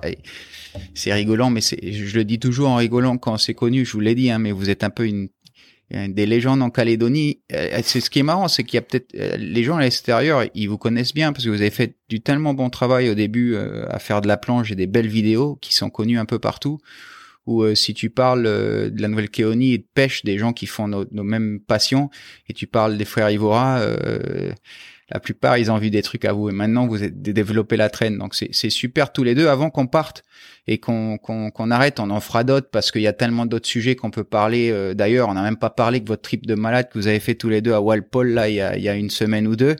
Ça, ça sera, on le laissera pour un autre moment. C'était bien? Ouais, ça va, c'était cool. Ouais. Pas, pas énormément de poissons, mais en- encore de belles actions, un, un paysage magnifique. Euh, voilà, de l'eau claire et c'est le principal, on va dire quoi. Life, quoi. c'est ça. Et et euh, t'as plongé, Jérémy euh, Vous avez plongé aussi ou juste juste la Ouais, on a fait, on a fait quelques sessions de Blue Water. hein. Bon, ouais, comme il disait Val aussi, euh, on n'a pas eu la chance de, pourtant, hein, même hein, pour cette zone-là, on on n'a rien vu dans l'eau. Mais bon, comme il disait Val, euh, on a passé un bon moment, les, les images plein les yeux, quoi. Super. Bah, j'espère que s'il y a des peut-être, je sais pas, je vous fais pas trop de vidéos, vous avez plus trop le temps, mais s'il y en a de par-ci par-là. Alors pour les gens qui veulent, euh, qui veulent, euh, ben déjà, on, on va faire un peu le tour. Toi, euh, vous travaillez tous les deux à Fénois, Fénois Pêche, euh, c'est- c'est- et, et qui a, à la magasin qui est à la Belleville. Hein. Euh, si euh, il y a des des nos, nos, nos- les personnes qui nous écoutent, qui, qui ont besoin de conseils, qui veulent aller vous voir, ben vous y êtes là-bas euh, souvent. Ouais, Presque carrément, on est, tout- on est, on est, on est toujours euh, soit moi, soit Jérémy euh, au magasin. On va dire carrément que les gens ils n'hésitent pas à demander des conseils, des questions. C'est qu'on est toujours large dans, la, dans, dans nos conseils. Ça peut faire plaisir à tout le monde. Bah, je mieux, pense quoi. que c'est une des raisons pour laquelle vous êtes, euh, vous avez beaucoup de personnes qui, qui vous suivent, beaucoup de fans. C'est parce que vous partagez. Et moi, je trouve que c'est beau. C'est un peu l'idée de ce podcast aussi. Jérémy, toi, tu fais aussi, euh, tu, t'as, t'as une, tu, tu, tu fabriques des plans de, de pêche. On Ouais, peut les trouver ça. où? On peut, tu les vois un peu partout ces plans? Ouais, je les vends dans différents commerces de, de Nouméa. Et tu Euh, fais tout type de plans? Ouais, carrément. Hein, je, comme je disais tout à l'heure, hein, je fais des plans euh, pour euh, bah, pour de la pêche à la ligne, Ouais. en modèle olive, en dérive. Je fais aussi des plans à Vivano. Je fais des plans pour les ceintures de plongée. Ah, tu fais des plans de plongée, ouais, des plans génial. de planche carrément. Et ben, je fais aussi des plans de traîne. Voilà, pour la Super. traîne. Et là, on les trouve euh, un peu dans tous les magasins Un de peu pêche? dans ouais dans dans pas mal de commerces à Nouméa. Et t'as un site ou un endroit? Non, pas de site. J'ai une page Facebook AV Fishing NC. Ok, ben, Donc voilà, on peut les les clients peuvent me contacter directement par la comment page. ça s'écrit? AV AV Fishing. Et comment t'écris? H H E A V Y Fishing NC. Ok, et ça sur Facebook on trouve. Et Ouais. toi, et, et, et, et puis bien sûr à, à Fénois et puis les autres magasins de pêche? C'est ça. Ouais. Au Grand Bleu aussi. au Grand Bleu, super. Et, et, et toi, Val, euh, si on veut acheter des valeurs, on fait comment? Moi, principalement, euh, ils sont en vente euh, au magasin Fénois Pêche. Ouais. Il y a euh, pas mal de modèles. En- Actuellement, j'ai près de 150 leurres disponibles au magasin. Super. Euh, T'as pas, t'as pas les ciné comme Non, c'est ça, c'est du travail, hein, c'est pas mal de boulot euh, le soir après le travail. Moi, ou quand t'es pas là, je dis. Val, il est où? Ah Ben, soit s'il fait beau, il est en mer, sinon il est en train de faire des leurres. Exactement, ouais, ma vie se résume à ça, ça ouais. du coup, voilà, mais, voilà, so- soit une employé directement, ou soit si on a, vous avez des commandes perso, euh, je fais aussi des leurres, euh, là, comme je disais tout à l'heure, avec des couleurs perso, des formes personnalisées, des, je peux insérer des prénoms, je peux insérer des capsules, euh, un peu tout type de. Apparemment, des chevrotines ou des cartouches de. Voilà, c'est ça, là. J'ai vu mon- ça aujourd'hui. dernier petit leurre, c'est l'heure avec des, des cartouches de calibre 12, ouais. ouais c'est assez fun, on va dire. Mais voilà, j'ai une page Facebook aussi qui est Valure NC, V-A-L-U-R-E-S-N-C. Et du coup, voilà, vous pouvez me contacter sur Messenger. Pas de Bah écoutez les gars, c'était super. Je vous remercie vraiment à tous les deux. On en merci pour votre temps. Je pense que les auditeurs ils vont être contents. Et euh, les gars, vous savez comment contacter les frères Ivora si vous voulez aller les voir. Il y a tous les conseils qu'on a eu, de beaux conseils pour euh, la traîne et, et pour euh, pour le bleu. Et n'hésitez pas à aller les voir si vous avez des, des, des questions. Les gars, c'était super. Merci. Ouais, merci Bruno, ça fait plaisir de partager ce moment avec toi. ouais. Ouais. Donc, merci Bruno. Mais j'espère qu'on se retrouve dans le tous euh, dans, dans pas trop longtemps là. Et cette année, j'ai pas fait un seul waouh. Il va falloir fixer ça un de ces quatre. Ouais, c'est ça, la saison est pas encore finie, on peut, on peut encore, quoi. Allez, Allez, et puis toi, tu m'as dit que le gros gros que t'as fait, c'était 11h30. Ouais, 11h30, ouais. Moi, on m'a dit que les vraiment gros, c'était plus tard dans la journée. Notre petite, euh, c'est ce qu'on m'a dit. Je sais ça, c'est encore un truc des pêcheurs. bon, bah, avec ça, c'était super, les gars. Vous passez une super soirée. Puis on se dit tous à bientôt, j'espère, sur l'eau. Allez, bonne soirée. Tata. Bye.